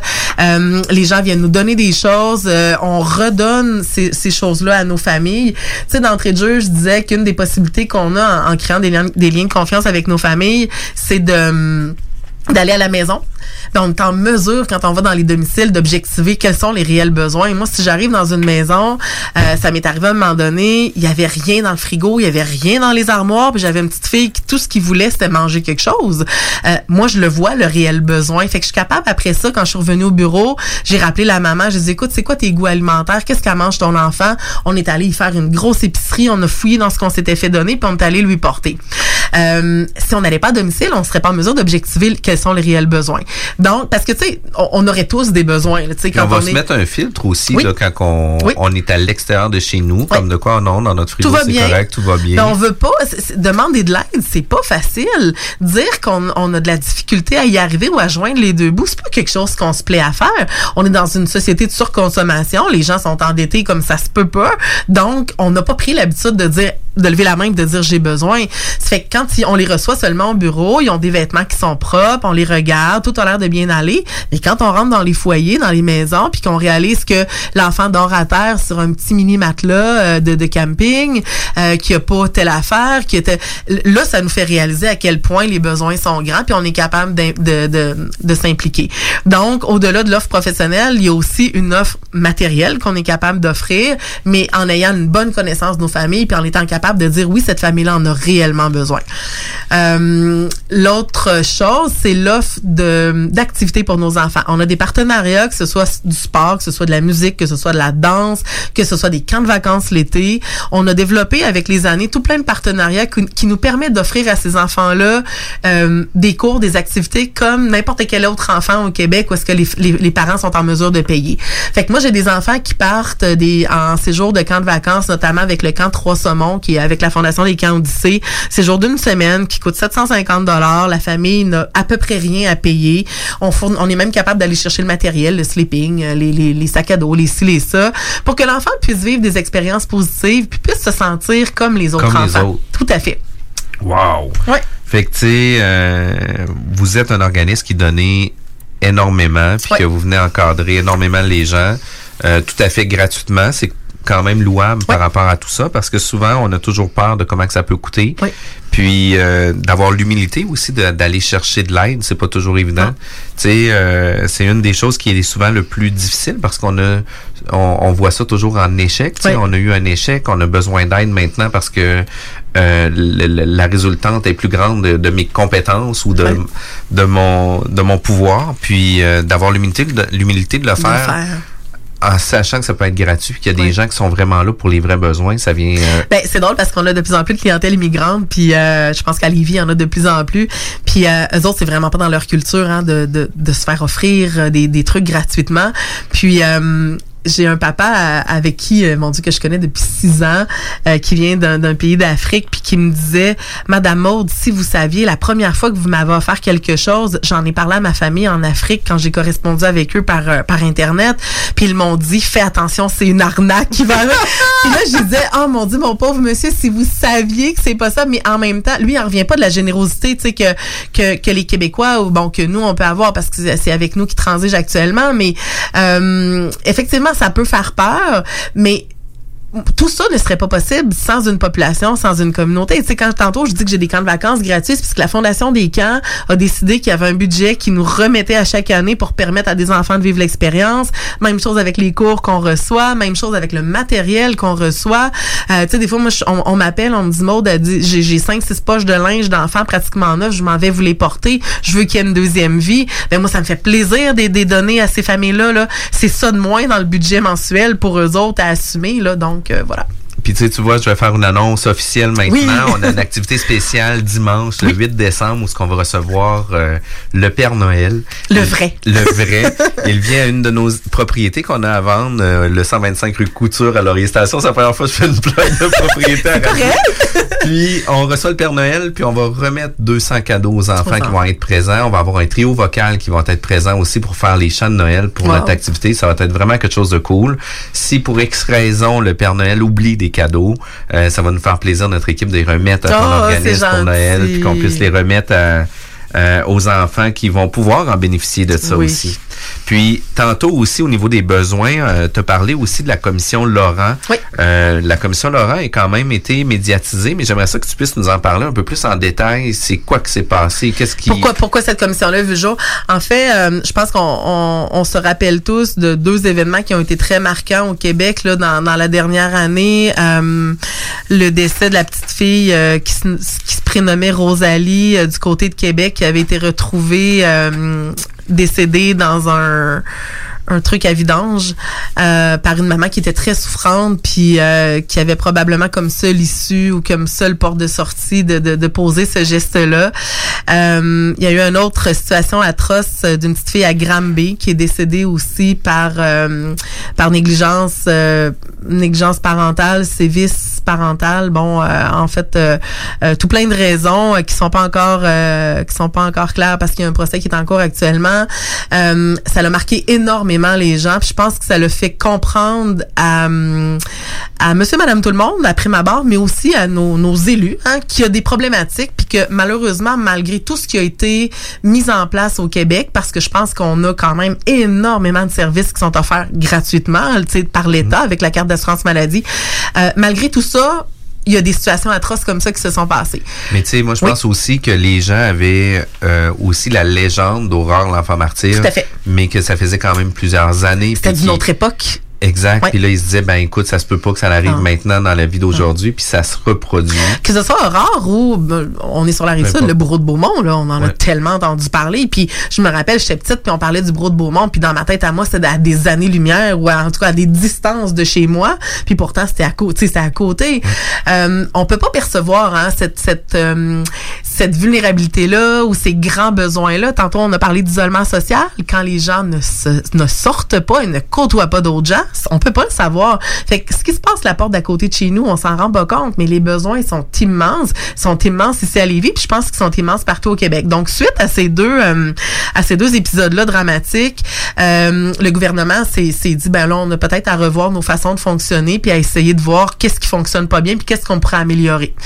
Euh, de là, la commission Laurent, en fait, qui est une commission d'enquête au niveau des services offerts par la DPJ, de voir qu'est-ce qu'on préfère de mieux ou de différent pour éviter que des atrocités comme ça arrivent. La, la commission est quand même un long processus, c'est 18 mois, et là, ils se sont fait un devoir d'entendre première, au début, je sais pas si... Euh, T'es familier avec la commission, mais ils se sont fait un devoir d'entendre au début des enfants qui ont bénéficié de services de la DPJ dans leur dans leur jeunesse, dans leurs 0-18 ans. Euh, où est-ce qu'on demandait à ces gens-là de nommer autant les bons coups que les moins bons coups. Euh, la première journée, a été dur mais dur puis je, je sais pas comment les gens la commission ont fait pour supporter ça. Euh, on entendait des jeunes nommés euh, qui sont rendus aujourd'hui à 20 30 ans. On les entendait nommer euh, qui avaient fait 23 foyers d'accueil. C'est épouvantable. Épouvantable à chaque fois de demander à ces enfants là d'aller vivre chez des gens qu'ils ne connaissent pas, dans un environnement qu'ils ne connaissent pas, où est-ce qu'ils n'ont pas leurs vêtements, ils n'ont pas leurs jouets, ils n'ont pas leur chambre, et de s'adapter puis après ça, on se demande pourquoi l'enfant est en réaction quand on le retrouve dans une, dans une famille d'accueil. Nous, les adultes, euh, on part en vacances une fin de semaine ou une semaine avec des amis, puis des fois, au bout de la semaine, on trouve ça lourd. On a, on, a, on a le goût de retrouver notre petite solitude, puis notre.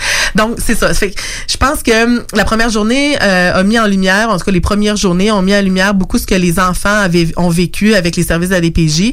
Maintenant, on se fait un devoir de, en fait, la commission Laurent se fait un devoir de solliciter tous les experts qui gravitent autour de l'enfant, peu importe là, les, les domaines, puis eux vont colliger cette information-là pour en arriver à une solution. Puis l'idée derrière ça, je prends soin de le dire, ce n'est pas de blâmer la DPJ. Les intervenants qui sont à, à la DPJ travaillent, euh, Selon des paramètres, un cadre qui a été établi. oui, et de un, puis travaille de façon acharnée à essayer de rendre la vie meilleure pour les enfants. Par contre, il y a des enjeux légaux, il y a des enjeux organisationnels, il y a des enjeux de structure, il y a un roulement de personnel incroyable qui fait que on recommence à chaque fois à, à zéro. Euh, donc, l'idée n'est pas de blâmer la DPJ à travers ça. Par contre, l'idée est de voir qu'est-ce qu'on peut faire en amont. C'est beaucoup ce que nous, on prône en pédiatrie sociale. Comment on peut agir euh, avant que les problèmes surgissent? En résolution En de ça. Prévention plutôt qu'en curatif. Puis on a un Québec euh, qui est très axé sur le curatif, que ce soit au niveau médical. On est en train de voir un changement. On a maintenant des médecins qui prescrivent à des gens de faire de l'activité physique. Puis tant mieux parce qu'on fait, on agit en prévention dans ce temps-là. Puis il faudrait que ce soit comme ça. Si on agit au- de niveau préventif, de façon préventive, ben on va éliminer des problématiques de santé plus tard. C'est la même chose avec l'enfant. On voit des signes de négligence apparaître. Agissons tôt avant d'être obligé d'appliquer des mesures correctionnelles ou des mesures légales ou peu importe. Donc, c'est un peu l'objectif de la commission Laurent. Pour nous, c'est très rassurant. Euh, on pense qu'on on a notre place, les centres de, on, a, on a 41 centres de pédiatrie sociale maintenant partout au Québec. On pense qu'on a, on a notre place euh, dans ce système-là parce que notre approche euh, est vraiment de travailler en amont, de travailler en préventif, de bien connaître les familles au lieu de, de mettre le coup près puis de, de, de, de sortir les enfants du milieu. On va travailler avec la famille puis avec la famille immédiate pour en arriver à trouver des solutions. Euh, donc voilà, un peu euh, l'idée de la commission Laurent là. Wow. Puis, tu sais, euh, le Centre de pédiatrie sociale a aussi déposé un mémoire, je crois. La Fondation du Dr Julien, oui, a déposé un mémoire de 18 pages qui est disponible sur les sites, le site de la commission. Euh, super intéressant à lire. Puis en fait, en- encore là, ce mémoire-là ne vient pas blâmer la DPJ, mais vient amener des solutions concrètes qui pourraient juste être mises en place pour travailler en partenariat avec les gens de la DPJ. Une implication dans le milieu de la pédiatrie se fait pas de 9 à 5, mais pas, Pas du, du tout. tout. On s'implique à tous les niveaux. On va en pause, Ouais. on revient dans quelques minutes. CJMD. Les gourous essaient de vous faire croire que vous deviendrez millionnaire en 90 jours, qu'on peut acheter avec zéro comptant. Ici, c'est pas comme ça. On va vous expliquer le vrai fonctionnement de l'investissement immobilier. Ne manquez pas, pendant la bulle immobilière, le Real Talk avec Nikolai Ray, PDG de la MREX. Tu cherches un ou une partenaire pour réaliser tes fantasmes sexuels? Hmm, J'ai la solution pour toi. Jouer avec le fantasme. Inscris-toi sur jalf.com, le site de rencontre sexuelle le plus hot au Québec. Alors, seul ou en couple, visite jalf. J-A-L-F.com. Car tes fantasmes méritent tous d'être vécus. Jalf.com. Too sexy for my love, love's going to leave. Vous pensez investir ou vendre en Floride depuis longtemps? Eh bien, n'attendez plus. Contactez dès maintenant Geneviève Bouchard, agente immobilière depuis 13 ans dans l'Est de la Floride. Constamment à l'affût des bonnes affaires, elle est la meilleure négociatrice que vous pourrez trouver. Vous pensez investir en Floride? Vous pensez Geneviève Bouchard. Comblez votre désir d'acquérir une propriété en Floride avec un service clé en main pour que votre investissement fructifie pendant que vous êtes ici. Investisseur, elle s'occupe de louer pour vous. De plus, elle dispose d'un service de rénovation pour l'immobilier en Floride. Vendre ou acheter, genevièvebouchard.com. genevièvebouchard.com. Groupe DBL est le spécialiste en toiture, portes, fenêtres et rénovation à Québec. Que ce soit pour la réfection d'une toiture ou pour le changement de vos portes et fenêtres, l'agrandissement ou l'ajout d'un étage à votre résidence ou votre commerce, Groupe DBL dépassera vos attentes. Groupe DBL cumule plus de 40 ans d'expérience. Nous sommes fiers d'être recommandés CA Québec, certifié APCHQ et membre de l'Association de la construction du Québec. Rejoignez-nous au 88 681 25 22 et suivez notre page Facebook pour découvrir nos réalisations. GroupeDBL.com, le complice de vos meilleurs projets. Tu veux changer de style, regarnir ta garde-robe, t'es tanné de ton décor, t'as envie de nouveau. La ressourcerie t'offre une panoplie de vêtements, meubles, décorations. Viens visiter notre deuxième succursale située au 404 rue Taniata. 404 rue Taniata. En plus d'économiser, tu aides la planète en donnant une seconde vie à différents types d'articles. Il suffit d'une visite pour que tu sois charmé. La ressourcerie, tout au même endroit et au meilleur prix. Le yoga à Lévis, c'est Yin Yang Yoga. Vous songez au yoga? Vibrez avec les gens inspirants de Yin Yang Yoga à Lévis Centre-Ville. Que ce soit pour le côté yin, douceur, méditation, respiration, ou encore pour le côté yang, intensité, mouvement. Le yoga à Lévis, c'est le Yin Yang Yoga. Yin Yang.yoga sur Google. Bar spectacle Quartier de Lune, c'est la place à Québec pour du fun assuré. Karaoke les mercredis et dimanches. Les jeudis Ladies Night avec promo folle toute la soirée. Les week-ends, nos DJ enflamment la piste de danse et on vous présente les meilleurs spectacles au deuxième étage. Pour vous partir de tout genre, le Quartier de Lune est un incontournable au 1096 3e avenue Limoilou au 418 523 4011. Suivez-nous sur Facebook pour les détails, promos et concours. On ne naît pas maître sushi, mais on le devient. Ça vous dit de collaborer à la réalisation des meilleurs sushis en ville? L'équipe de Yuzu Sushi à Lévis s'agrandit et votre CV nous intéresse déjà. Que ce soit pour nos horaires de travail parfaits, pour les possibilités d'avancement pour l'équipe tripante ou simplement parce que vous adorez les sushis. Venez nous rencontrer en succursale ou faites-vous connaître à recrutement@yuzu.ca. L'alternative radio. Riding in my car. And I'm listening to the radio. The Alternative Radio Station 96.9. Tout le monde sait que lorsqu'il est question de parler d'immobilier, ça peut devenir compliqué assez vite. Il y a beaucoup de questions, mais très peu de réponses satisfaisantes. C'est exactement pour ça que c'est toujours mieux de s'adresser à un expert ou encore d'écouter la bulle immobilière au 96.9 l'alternative radio avec votre animateur Jean-François Morin et son co-animateur Kevin Filion. À chaque semaine à l'émission, on reçoit des experts et on jase de divers sujets pour vous tenir bien informé sur tout ce qui touche l'univers de l'immobilier. La bulle immobilière, tous les samedis de 16 à 18 heures à CJMD 96.9, l'alternative radio. Aujourd'hui, on parle avec le Centre de pédiatrie sociale de Lévis, avec, ben pas au centre, mais à Maude, Julien, plutôt. Euh, on a parlé de tous les services qui étaient offerts, euh, la mission qui est d'aider aussi les enfants, peu importe leur contexte, leur milieu. Euh, c'est des services, vous disiez, vous étiez 12 dans votre équipe. Euh, c'est des services qui, qui se payent pas seuls, ça se finance. Ça se finance de quelle façon? Euh, en fait, euh, jusqu'en 2015, c'était du financement 100% autonome. C'est-à-dire qu'on devait organiser des événements de levée de fonds, on devait bon être très euh, très euh, créatif dans dans des solutions pour aller chercher du financement, puis c'était très précaire, là, je le cacherai pas. Depuis 2015, en fait, ça, ça se travaillait avant, là, mais en 2015, le gouvernement, en novembre 2015, le gouvernement a commencé à s'intéresser au projet puis à dire ben écoutez, on va vous financer, c'est un projet pilote euh, à la hauteur d'environ un tiers du financement. Nous, dans notre définition des choses, euh, la pédiatrie sociale, on la divise, le financement on le divise en un tiers, un tiers, un tiers. Donc, un tiers gouvernemental, un tiers qui provient des entreprises du territoire, parce que on parlait de la communauté qui doit s'impliquer. Puis on a l'autre tiers qui est Madame tout le monde, des dons ou des événements de levée de fonds. Euh, ce que le gouvernement nous donne aujourd'hui, on est encore sur ce projet pilote-là jusqu'en 2022. On est en train déjà de renégocier la suite des choses. Le gouvernement euh, nous demande une reddition de compte très, très, très serrée, puis c'est parfait parce qu'en même temps, moi, je trouve, moi, je vois ça très positif. Euh, ça nous amène euh, à nous surpasser, à démontrer qu'on est capable, qu'on est bon. Puis des fois, ben, c'est une belle, euh, une belle introspection sur ce qu'on fait, puis de voir comment on pourrait le faire différemment si jamais on n'y arrive pas.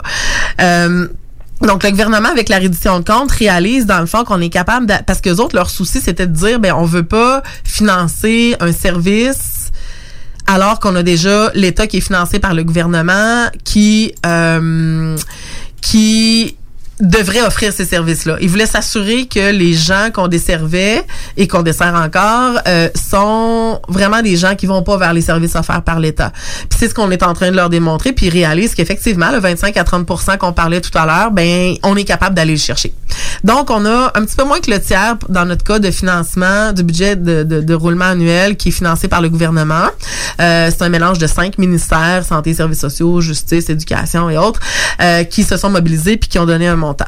Euh, on a la chance aussi d'avoir des entreprises à Lévis qui se sont intéress- intéressées à ce qu'on faisait. Euh, bon, je pense qu'on peut nommer une qu'on a parlé beaucoup dans les deux dernières années, qui est des Sercom, euh, qui sont des gens d'une générosité incroyable, qui ont décidé de croire en, en ce qu'on faisait pour nos enfants, euh, pour qui les enfants, c'est une importance capitale. Donc, il y a aussi un financement qui provient, je pourrais nommer des jardins, Industriel Alliance, il y en a tout plein. On aura la chance avec Remax Ben oui, l'an prochain. Avec notre équipe, avec Oui. votre équipe, ben oui, l'équipe Jean-François Morin. Effectivement, Remax Jean-François Morin, Puis, tu sais, oui. qu'est-ce qui est important aussi, c'est puis pour en parler justement, ben nous notre équipe, on s'est donné comme mission de donner 1% de notre volume d'affaires. Fait que ça fait en sorte que toutes les transactions qu'on va faire, toutes les références que les gens nous réfèrent, ben on va donner au Le- centre de ouais. pédiatrie sociale directement. Là. Fait que c'est quand même intéressant. Très peu euh, de courtiers vont prendre cette initiative-là. On va toujours faire des activités sporadiques pour différents organismes, Ouais. différents événements, etc. Euh, mais ça, c'est vraiment une culture dans notre entreprise où ce qu'on a mis ça en place, où ce que c'est important pour nous de redonner. Puis c'est quand même important, mais euh, tu sais, il n'y a pas juste. euh, Ben, Il n'y a pas juste ça, mais je, trou- je trouve ça quand même, je pense, il faut vraiment souligner, c'est une culture philanthropique. Tu sais, on en parle souvent de la philanthropie au Québec.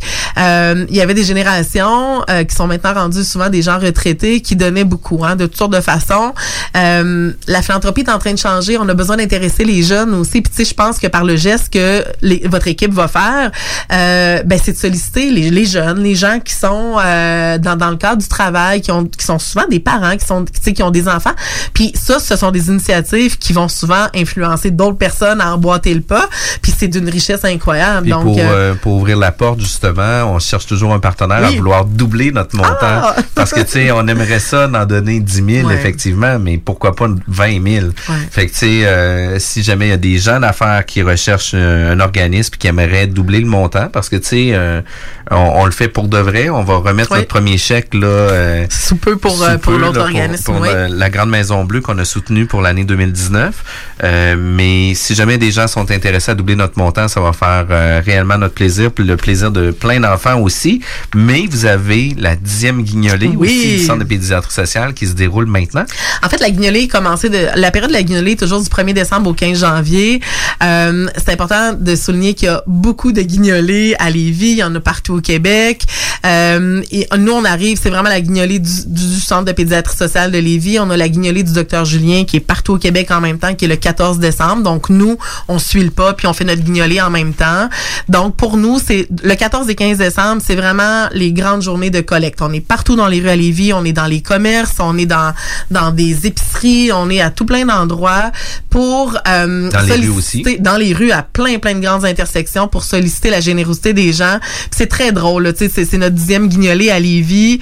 Euh, les gens arrivent préparés. Il y a des fois, les, les- gens baissent leur fenêtre d'auto. Puis ah oui, c'est pour le centre à Lévis, ou ah, c'est pour Maude, ou c'est pour Docteur Julien. Euh, puis ils ont des pots maçons remplis de monnaie qui ont cumulé pendant toute l'année. Ils sont contents Ah, de nous donner cool. ça. Les gens sont préparés. C'est important. Puis ça leur fait du bien. C'est la période de Noël. On sait qu'il y en a pour qui c'est- plus difficile. Donc euh, c'est un plaisir pour eux de donner. Puis pour nous, ben ça fait toute la différence. Puis c'est important de noter que euh, les dons qui sont recueillis à Lévis sont investis pour les enfants à Lévis. Tu sais, on, on appartient à la Fondation Docteur Julien.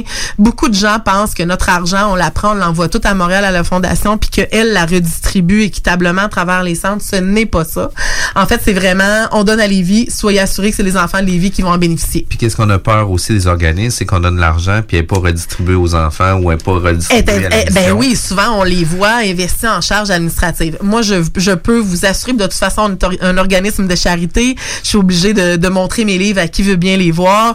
On est capable de vous prouver que 90% des dons reçus sont investis en service aux enfants. On a une charge administrati- administrative de 10%, un petit peu moins, parce qu'on a beaucoup de bénévoles. Donc, les employés qui sont chez nous sont des gens qui travaillent en service direct aux enfants, que nous on appelle. Puis ça, c'était aussi une exigence du gouvernement. Tu sais, le gouvernement disait, ben, on veut pas que l'argent soit, soit euh, euh, pour améliorer les bureaux, pour payer les, Les secrétaires, salaires. les ci, les ça. Nous, ce qu'on veut, c'est que ça s'en aille en service aux enfants. Fait que nous, on se fait un devoir de respecter ça. Euh, puis autant, autant aussi longtemps que je vais être là, je, vous- je vous confirme qu'on va rester sous la barre du 10 là, Pour moi, c'est hyper important. Euh, Il y a la guignolée en fin de semaine. Donc, les façons de donner sont de toutes sortes. Euh, Du 1er décembre au 15 janvier, ça peut être en don par la poste. Ça peut être aussi sur notre site web. On a une, une, plateforme de dons sécurisée euh, en ligne. Euh, donc, on peut taper pédiatrisociallevy.com pour avoir accès à tout ça. Puis cette année, on a, on a ajouté une nouvelle façon de donner qui est par texto. Euh, je pense que tout le monde a un téléphone pas loin. Donc, on peut texter au 20222. On texte le mot CPSL. Euh, et puis, ça nous permet de faire un don de 10 ou 25 dollars. Vous aurez le choix entre les deux. Il y a des reçus de charité, bien sûr, qui sont émis pour tous les dons qu'on reçoit en haut de 10 dollars. Euh, et puis, sinon, ben, ça nous fait plaisir de vous accueillir au centre de pédiatrie. Vous pouvez venir les donner aussi en argent. Mais sachez que le 14 et 15 décembre, on sera à toutes les intersections. Rassurez-vous, nos bénévoles sont hyper bien identifiés avec des dossards. Puis c'est marqué que c'est pour la, guignolée du centre de pédiatrie sociale. C'est marqué dans leur dos. Ils ont aussi des cartes à l'avant. Les tirelires sont bien identifiés. Donc, soyez assurés que si vous, vous êtes interpellé par des bénévoles qui ont euh, c'est cou- les couleurs du centre de pédiatrie, ça s'en vient à Lévis. C'est à peu près 300 bénévoles pour la fin de semaine du 14 et du 15 là, qui seront présents un petit peu partout dans les rues.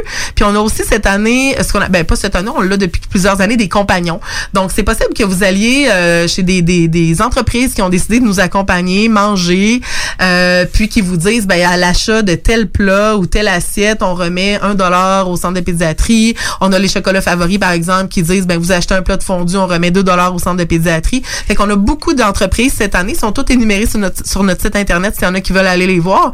Puis suivez-nous aussi sur, Facebook, hein, on met beaucoup de publicité sur euh, sur le Facebook. Fait que la guignolée c'est effectivement une façon de se financer. Puis au niveau texto, euh, Oui. je peux vous confirmer que c'est très efficace. euh, Ça je- fonctionne. Ça fonctionne très bien. fait qu'on premier don de 25 Oui. fait en ligne directement. Merci, Jean-François. Euh, puis il faut savoir aussi que la guignolée, c'est un moment important où ce que vous avez une grosse collecte de dons qui va se faire, mais la collecte de dons se fait à l'année longue. La collecte de dons se fait à l'année. La guignolée, bon, à cause du temps des fêtes. Puis je dois aussi souligner que le 14, tantôt on parlait de cadeaux pour les enfants.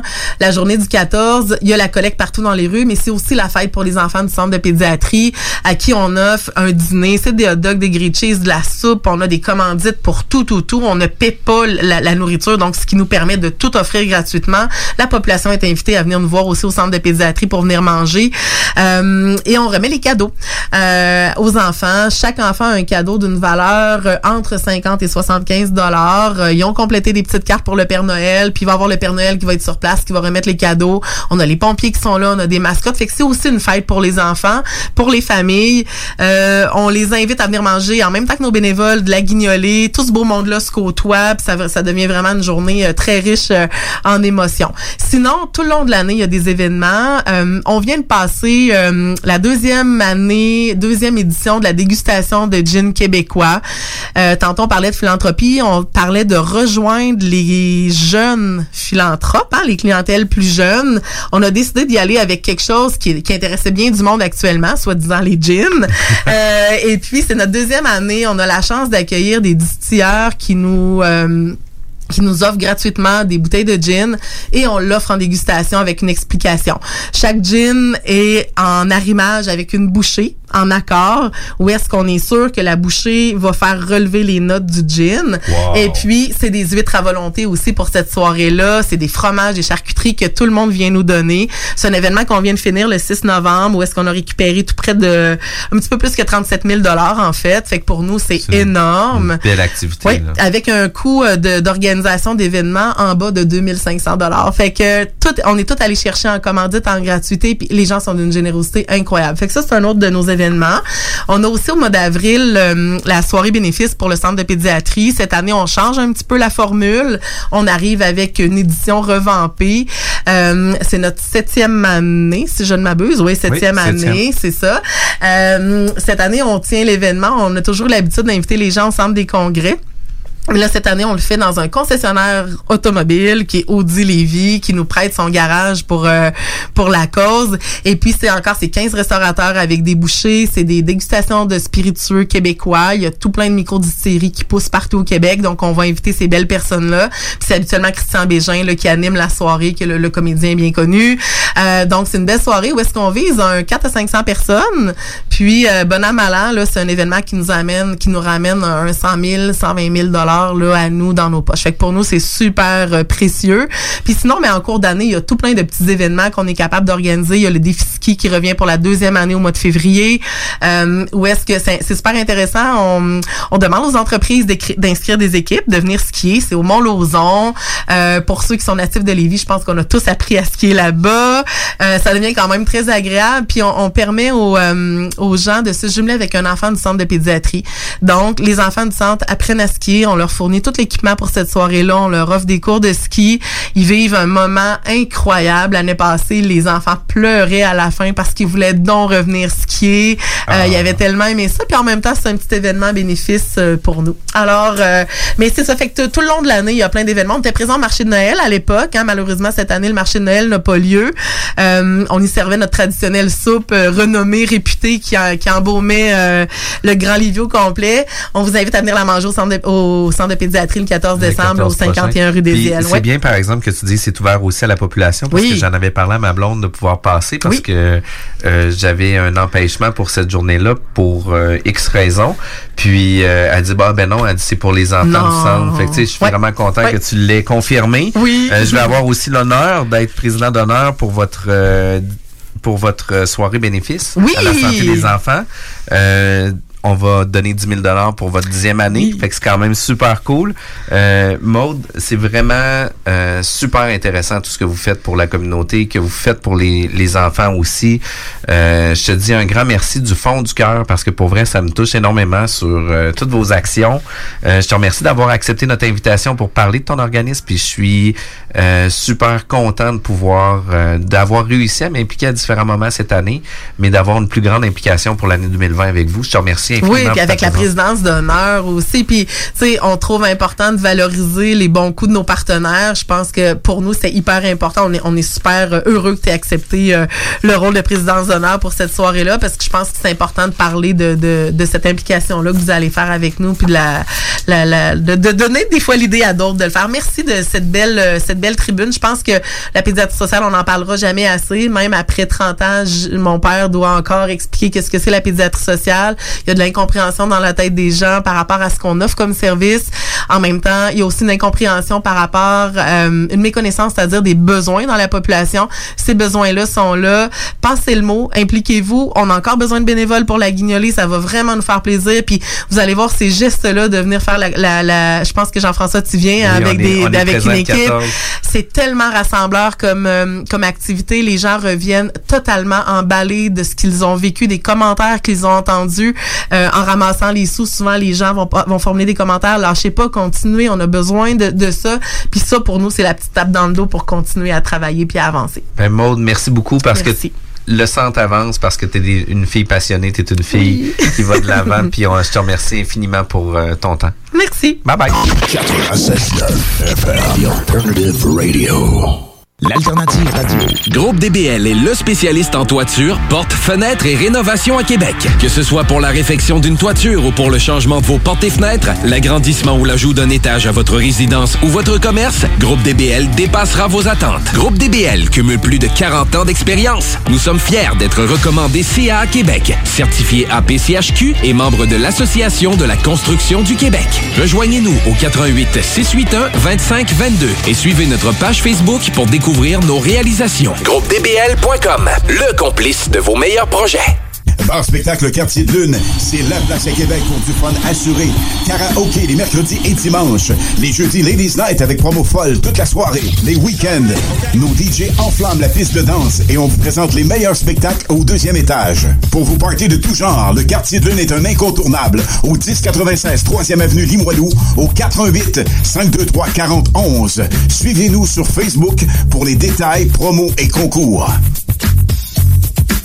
On ne naît pas maître sushi, mais on le devient. Ça vous dit de collaborer à la réalisation des meilleurs sushis en ville? L'équipe de Yuzu Sushi à Lévis s'agrandit et votre CV nous intéresse déjà. Que ce soit pour nos horaires de travail parfaits, pour les possibilités d'avancement, pour l'équipe tripante ou simplement parce que vous adorez les sushis. Venez nous rencontrer en succursale ou faites-vous connaître à recrutement@yuzu.ca. Vous voulez vivre votre plus beau party de Noël d'entreprise cette année? C'est au Deux Glaces On Co que ça se passe. C'est l'option idéale pour les PME. Peu importe le nombre d'invités, nous sommes prêts à vous recevoir en grand. Offrez un party de Noël inoubliable à vos employés. Rien à vous occuper, à part choisir si vous préférez du blanc ou du rouge une fois sur place ou réfléchir si vous allez sur la piste de danse avec la belle Ginette ou le fringant Fernand. Simple, non? Faites vite, place limitée. Par téléphone 88 570 97 39 ou par courriel événement avec un S à commercial complexe de glace.com. Bonjour, c'est Carole Goodwood de chez Honda Charlebourg. Venez nous rencontrer pour mettre la main sur un des derniers CRV 2019 à prix réduit, en plus d'obtenir un bonnet des fêtes de 750 Un vrai bon service, ça existe. Venez nous voir, Honda Charlebourg, autoroute capitale, sortie première avenue. Les employés et la direction de Transquai des Transports JM Transit souhaitent offrir à ses clients et partenaires un joyeux Noël et une très bonne année. Pour tous vos besoins en transport et en entreposage, plus que jamais en 2020, chez Transquai des Transports JM Transit, on transporte votre confiance. Tonton Café Restaurant. C'est au cœur de Limoilou, tout près du Cégep, au 1098 8e avenue, au coin de la 11e rue. Le griot de la maison en a fait sa réputation, si bien qu'aujourd'hui, au Café Resto chez Tonton, le menu explose de mets et produits à découvrir. Entre autres, les ribs et le tomahawk de porc issus de l'élevage de la ferme Turlot à Saint-Gervais dans Bellechasse. Tonton Café Restaurant sur Facebook, réserve dès maintenant avec le chef Jim au 88 454 0993. La tournée de la veillée des fêtes de karaté est de retour. Invitez les Shirley. 7 décembre, Saint-Jean-de-Port-Joli. 12 décembre, Almo. 13 décembre, les Escoumins. 14 décembre, Jonquière. 20 décembre, Friedrichsburg. 21 décembre, Carbonne.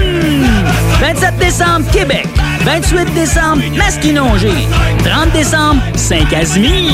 Les deux albums de karaté sont disponibles maintenant en magasin et en ligne. Les gourous essaient de vous faire croire que vous deviendrez millionnaire en 90 jours, qu'on peut acheter avec zéro comptant. Ici, c'est pas comme ça. On va vous expliquer le vrai fonctionnement de l'investissement immobilier. Ne manquez pas, pendant la bulle immobilière, le Real Talk avec Nikolai Ray, PDG de la MREX. 96 L'alternative radio. Non, non, on reste lucide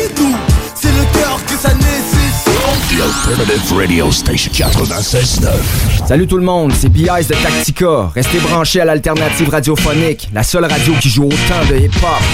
Les gourous essaient de vous faire croire que vous deviendrez millionnaire en 90 jours, qu'on peut acheter avec zéro comptant. Ici, c'est pas comme ça. On va vous expliquer le vrai fonctionnement de l'investissement immobilier. Voici le Real Talk avec Nikolai Ray, PDG de la X. Hope you're ready for the next episode. Hey, hey, hey. On est à la chronique du Real Talk avec Nicolas Ray. Salut Nicolas, comment ça va? Salut Jeff, ça va bien toi? Ouais, ça va bien. Euh, en- Real Talk! Ouais. Ça va bien, tu l'as enfin, enfin, euh, ma dernière fois. Euh, on est avec Kevin aussi. On parle d'immobilier, on parle des mythes de l'investissement immobilier, on parle de plein d'affaires dans les, dans les capsules. C'est vraiment intéressant. Il y a beaucoup, beaucoup de contenu. Les capsules sont disponibles aussi sur les podcasts, sur Balado Québec, sur Spotify, sur Google Podcasts, Apple Podcasts, toutes les plateformes, sur notre site internet qui est jean-françois-morin.ca. Ça va être bientôt disponible sûrement sur la mrex.co aussi. Euh, on a, on entend le pop. Euh, on ça bon cette? Ouais. on a euh, aujourd'hui une chronique où ce qu'on va parler de l'investissement commercial. On parle beaucoup d'investissement euh, multilogement. C'est la niche un peu de la MREX. Par contre, au niveau du commercial, on aimerait ça avoir un peu une ligne directrice sur comment ça marche. Ben écoute, le, le commercial, c'est vraiment un, un autre bête, là, complètement. là. C'est. euh, moi, ma spécialité, c'est le multilogement. Ça a toujours été le multilogement. Le commercial, quand même intéressant. Puis je sais qu'il y a beaucoup de gens qui s'intéressent à ça. Alors, il faut, faut première- premièrement regarder que il y, a, il y a plusieurs. Le commercial peut englober plusieurs choses. Puis en fait, le multilogement fait techniquement partie de l'investissement immobilier commercial. C'est, c'est, c'est, euh, si on veut, c'est euh, sous-jacent à ça. Alors, sous le parapluie de l'immobilier commercial, on a le multilogement, euh, ce qui est moi, mon, mon type d'investissement préféré. Après ça, on a le semi-commercial, donc ce qu'on appelle en anglais le mixed use, donc l'utilisation mixte ou mélangée ou multiple. Donc souvent, la meilleure manière de comprendre ce type-là, c'est vraiment tu as un rez-de-chaussée commercial, des petits magasins, un coffee shop, euh, un petit restaurant, puis en haut, tu as des logements. Donc, euh, il y en a quand même beaucoup à Québec, on en voit beaucoup de ça. Et finalement, tu as le commercial, qui, qui est purement commercial. Tu as, exemple, euh, ben, t'as- en fait, t'as- pas finalement, tu as quelques sortes de commercial. Tu as si on veut plus les bureaux, les édifices à bureaux. on a également les, les, les- les centres d'achat. On parle pas nécessairement des centres d'achat comme Place Laurier, mais plus les, petits petits mailles. Ouais, les petits mailles. Ouais. exactement. Les petits centres d'achat. En anglais, on appelle ça un strip mall, là, parce que c'est comme fait sur une strip. C'est fait sur le long. C'est des petits mailles, dans le fond. On a également le- l'investissement immobilier industriel qu'il ne faut pas négliger non plus. Et finalement, on a vraiment le, le développement de terrain. Donc, ce qu'on appelle le développement immobilier. Puis on a aussi le fonds de commerce là, pour euh, les entreprises qui vont être à vendre, etc. Ouais, etc. c'est ça, exact. Je, je- je le mets moins dans l'immobilier parce que finalement, tu achètes plus vraiment la business en tant que telle, là, euh, même si souvent le local vient avec ou le, le condo commercial va venir avec. Alors, ce qui s'apparente un peu sur le multilogement, puis ce qui peut être intéressant pour les gens qui font du multilogement, s'ils veulent aller se diversifier un peu, c'est vraiment, le, écoute, le, le- le semi-commercial, c'est le, le plus naturel parce que ça ressemble drôlement au multilogement. En fait, c'est souvent 70 à 90% multilogement, 10 à 30% commercial. Fait que tu as souvent un rez-de-chaussée ou maximum deux étages, puis le reste, c'est du multilogement. Donc ça, c'est pas un grand step. C'est pas difficile. Il y a des petites différences au niveau de, du, financement, euh, mais c'est pas énormément différent. Quand on commence à rentrer dans le pur commerci- commercial, exemple les tours à bureau, euh, les mailles, les centres d'achat, euh, ces types d'immeubles vraiment où il y a des commerces, où il y a des entreprises, où il y a des gens qui travaillent, où il y a de l'achalandage, c'est vraiment un autre game. Puis pourquoi je dis que c'est un autre game, c'est que premièrement, euh, ça prend plus d'argent pour investir dans ces types d'investissements-là. La mise de fonds est plus grande. Alors que généralement, dans le multilogement, on, on a des ratios pré-valeurs euh, qui vont aller de l'ordre de 75 à 85% C'est-à-dire que nos mises de fonds vont être d'au moins 15 à 25% plus dans, dans bien des cas, surtout dans les marchés euh, euh, primaires où de la surchauffe un peu. Là, euh, euh, à Québec, c'est pas 15 à 25, c'est peut-être plus 18 à, à 30% de mise de fonds. Mais dans le commercial, les ratios pré-valeur ils se tiennent pas mal plus aux alentours de 55 à 65% C'est-à-dire que ta mise de fonds, même dans le meilleur des mondes, puis écoute, il y a toujours des, des exceptions, là, mais règle de pouce, généralement, on est dans du 35% de mise de fonds et plus. Donc, ça peut être du 35 à 50% de mise de fonds. Euh, plus qu'on plus qu'on va vers l'exemple du terrain, là, on va être à du 50 et plus. Mais 35% de mise de fonds, ça commence à être, ça commence à être du cash. Surtout que ça appelle des immeubles souvent plus chers, plus gros. Ouais, ils sont plus gros, ils sont plus chers. Fait que, ultimement, le 35 il est basé sur un plus gros montant. Alors, euh, c'est que la vraiment. porte à l'entrée, La porte à l'entrée, euh, la barrière à l'entrée est pas mal plus haute que dans le multilogement. Ça, c'est clair. Puis le locataire devient important aussi parce que la qualité du locataire vient complètement changer euh, le portrait financier de l'immeuble. Tu sais, d'avoir un, un locataire, par exemple, euh, puis tu sais, je donne le nom, mais ça il sera jamais un locataire, Cominor, ben, aura pas le même pouvoir. Ou tu sais, euh, on donne Que- par exemple un euh, ou IW ou peu importe, aura pas le même poids dans l'équation qu'une friperie. Qu'une friperie qui commence euh, à leur première année d'exploitation. Fait que le locataire devient vraiment important. La qualité du locataire puis la durée du bail aussi. Ça, ça affecte ton financement, en fait. La qualité de- des locataires va affecter la sorte de financement que tu vas pouvoir aller chercher. Si tu as du 3A, tu as justement des gens coutus de ce monde, puis euh, des communards comme locataires, ton financement va être beaucoup plus simple. Tu risques de mettre moins de mise de fonds, tu vas avoir des meilleurs termes et conditions. Euh, L'autre affaire, c'est tant qu'à être sur le sujet des locataires, euh, quand tu as des locataires dans le multilogement, c'est pas quelque chose de très compliqué. là. Tu sais, t'as- t'as une ba- t'as un bail, c'est un bail d'un an. T'as la régie de logement que oui, ça peut être tannant, passer par là dans certains cas, mais ça reste que c'est pas, C'est trois pages de bail, Ouais, trois pages ça. de règlement. pas super compliqué. Là. Pas super compliqué. Euh, Puis on s'entend que relouer un logement, c'est pas l'affaire le plus long. là. Tu sais, euh, on n'est pas dans des taux de vacances très élevés au Québec. Et les gens ont besoin de vivre à quelque part. Fait que c'est sûr que ton, ton taux de roulement, même si des fois il peut être plus élevé, oui, ton taux de vacances peut être plus élevé, mais ça reste que c'est pas une grosse job relouer des logements. Ça demande pas un énorme investissement de temps, d'argent, puis les chances que tu remplisses ton immeuble sont quand même assez élevées. On parle de... À Québec, là, tes chances de remplir ton logement, c'est du 97 là. Tu sais, C'est quand même énorme. Alors que dans le commercial, premièrement, c'est des baux de 5, 10 et 20 ans. Donc là, on a des beaux commerciaux avec des entreprises et non pas des individus qui sont, sont, sont logés dans l'immeuble. Alors là, on a des beaux qui sont carrément des contrats commerciaux qui coûtent beaucoup plus cher à monter. tu as besoin d'un avocat pour t'aider avec ça ou un- au moins un courtier immobilier commercial. Euh, On a des beaux de 5 pages, Ouais. on a des beaux de 50 pages. Exactement, c'est clair. Du cas par cas. Ouais. T'as, t'as- t'as des baux différents, t'as des baux qui sont plus longs. Euh, si quelqu'un s'en va, c'est pas mal plus compliqué, euh, c'est plus dispendieux intenter euh, des, des actions en justice contre ce locataire-là qui est parti sans payer. Parce que là, on est dans du commercial, t'as besoin d'être représenté par un avocat souvent, alors que, tu sais, à la régie le logement... 73 piastres de la régie. Non, c'est ça. La régie de logement, c'est toi qui se présente. Là, tu sais. Alors ça, c'est quelque chose à considérer.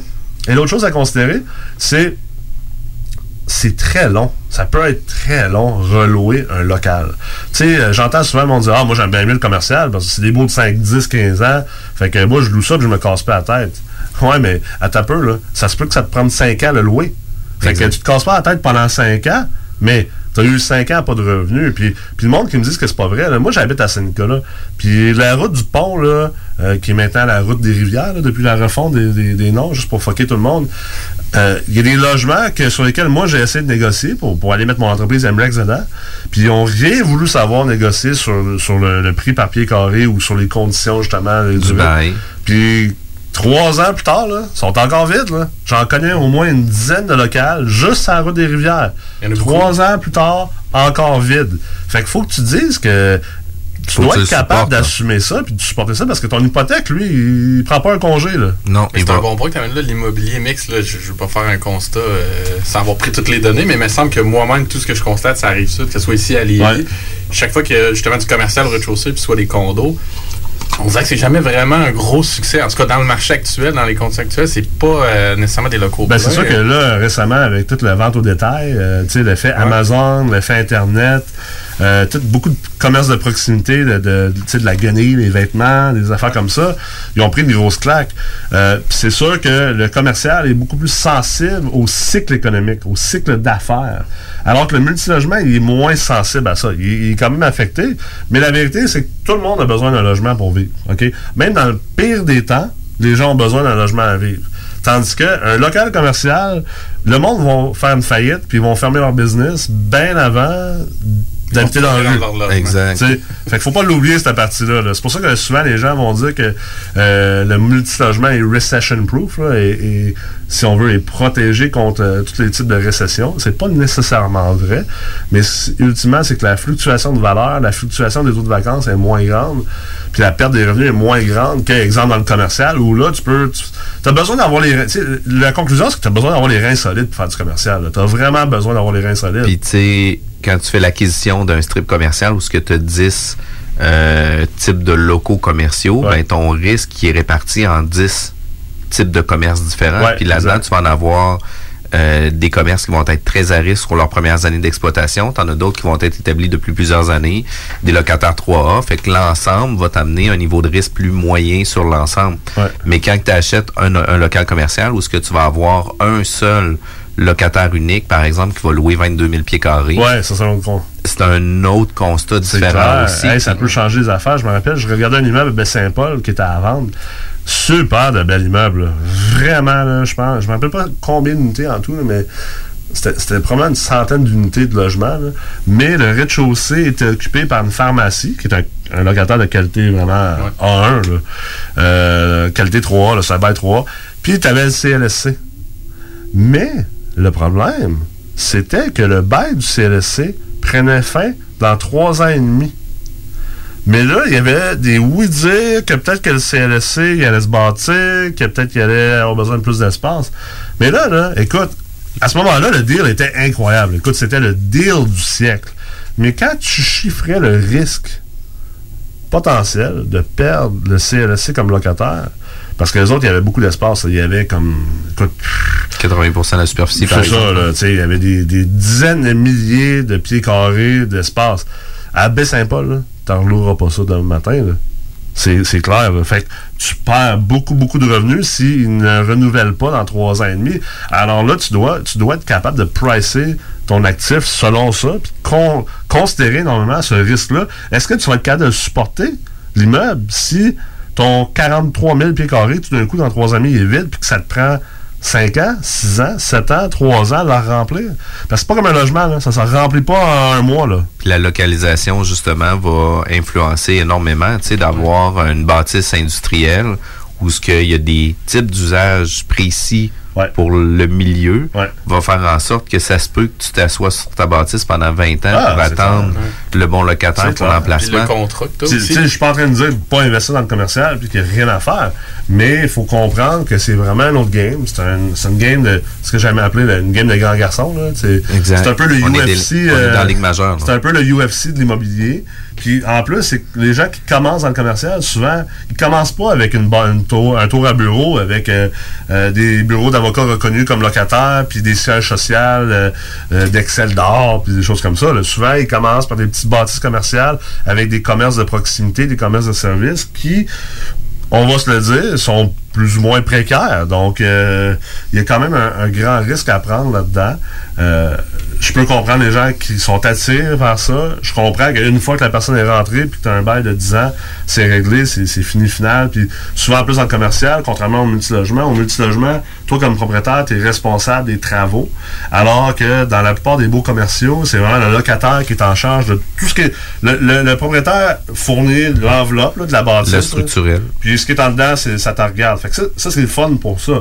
Mais je pense que je dois quand même mettre les gens en garde qui commencent que euh, c'est une grosse bouchée. Ça peut être une grosse bouchée qui va vous permettre vraiment d'accélérer votre investissement, votre carrière. Puis ça peut être extraordinaire, mais euh, faites attention de ne pas sous-estimer le risque qu'il y a avec des investissements de type commercial, selon bien sûr votre profil d'investisseur. Si tu me dis, écoute, j'ai vendu ma business pour 30 millions, euh, en Beauce, j'avais une usine, puis là, euh, je vais m'acheter euh, deux, trois strips commerciales à un million et demi chaque, ok, c'est correct. Là, mais si tu me dis, euh, moi, j'ai j'ai 300 000 euh, d'équité dans ma maison que je savoir pour investir en immobilier, puis je vais aller m'acheter une strip commerciale, en tout cas, t'es mieux d'avoir un profil cowboy parce que tu vas peut-être mal dormir la nuit. Ouais.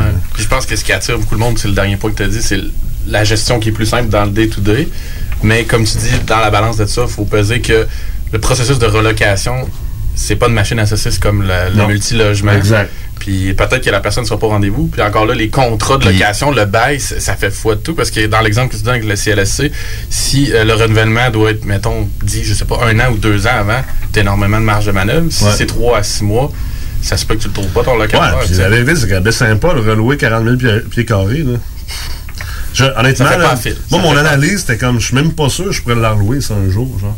Il faudrait carrément le redévelopper en d'autres choses. Il faudrait peut-être refaire des logements au, au rez-de-chaussée. Il faudrait peut-être euh, ouvrir nous-mêmes une business, tu sais, ouvrir un, un petit café. euh, ben, en fait, ça aurait pas été un petit café, là, mais, mettons, ouvrir un café puis ouvrir un gym parce que j'avais réalisé qu'il n'y avait pas vraiment un beau gym là-bas. Il manquait un petit peu de café, tu sais. Sauf que là, tu t'embarques dans des affaires, tu dis, OK, là, t'as peu, là. Acheté un bloc pour être plus business. ou moins passif. Puis là, d'un coup, je suis obligé de partir de deux, autres- deux autres business. Je suis obligé de réinvestir de l'argent dans le local. Je suis obligé de lancer ça. Je suis obligé de faire un plan d'affaires. Je suis obligé de commencer les à gérer les ressources et les employés. Voyons donc, sais, tout ça pourquoi, là? Puis, puis tu sais, dans le commercial, deux choses et vraiment viennent impacter la valeur de votre euh, immeuble commercial. Ben, trois choses même, je dirais. D'un, c'est le bail. Si- Toute la valeur va se définir de par les conditions que vous allez mettre au bail. Mais au-delà du bail, les conditions de renouvellement, c'est vraiment important. Si vous mettez une clause de sortie en tout temps, ça se peut que la valeur du bail vienne chuter, de- j'exagère, De pas mal. de pas mal. Ouais, ouais. Parce que le locataire est là aujourd'hui, mais demain, on ne sait pas s'il va rester là encore. Ça, c'est un immense risque. Fait que c'est important de le prendre en considération. L'autre chose qui vient impacter énormément, ça va être la qualité de votre locataire. Quel type d'entreprise, depuis quand qui est là, etc. Fait que, tu sais, n'ayez pas peur de demander des informations sur votre locataire. C'est vous, le bailleur de local. C'est important de connaître et d'avoir une proximité quand même assez proche de votre locataire. Puis l'autre chose qui va venir impacter énormément le local commercial,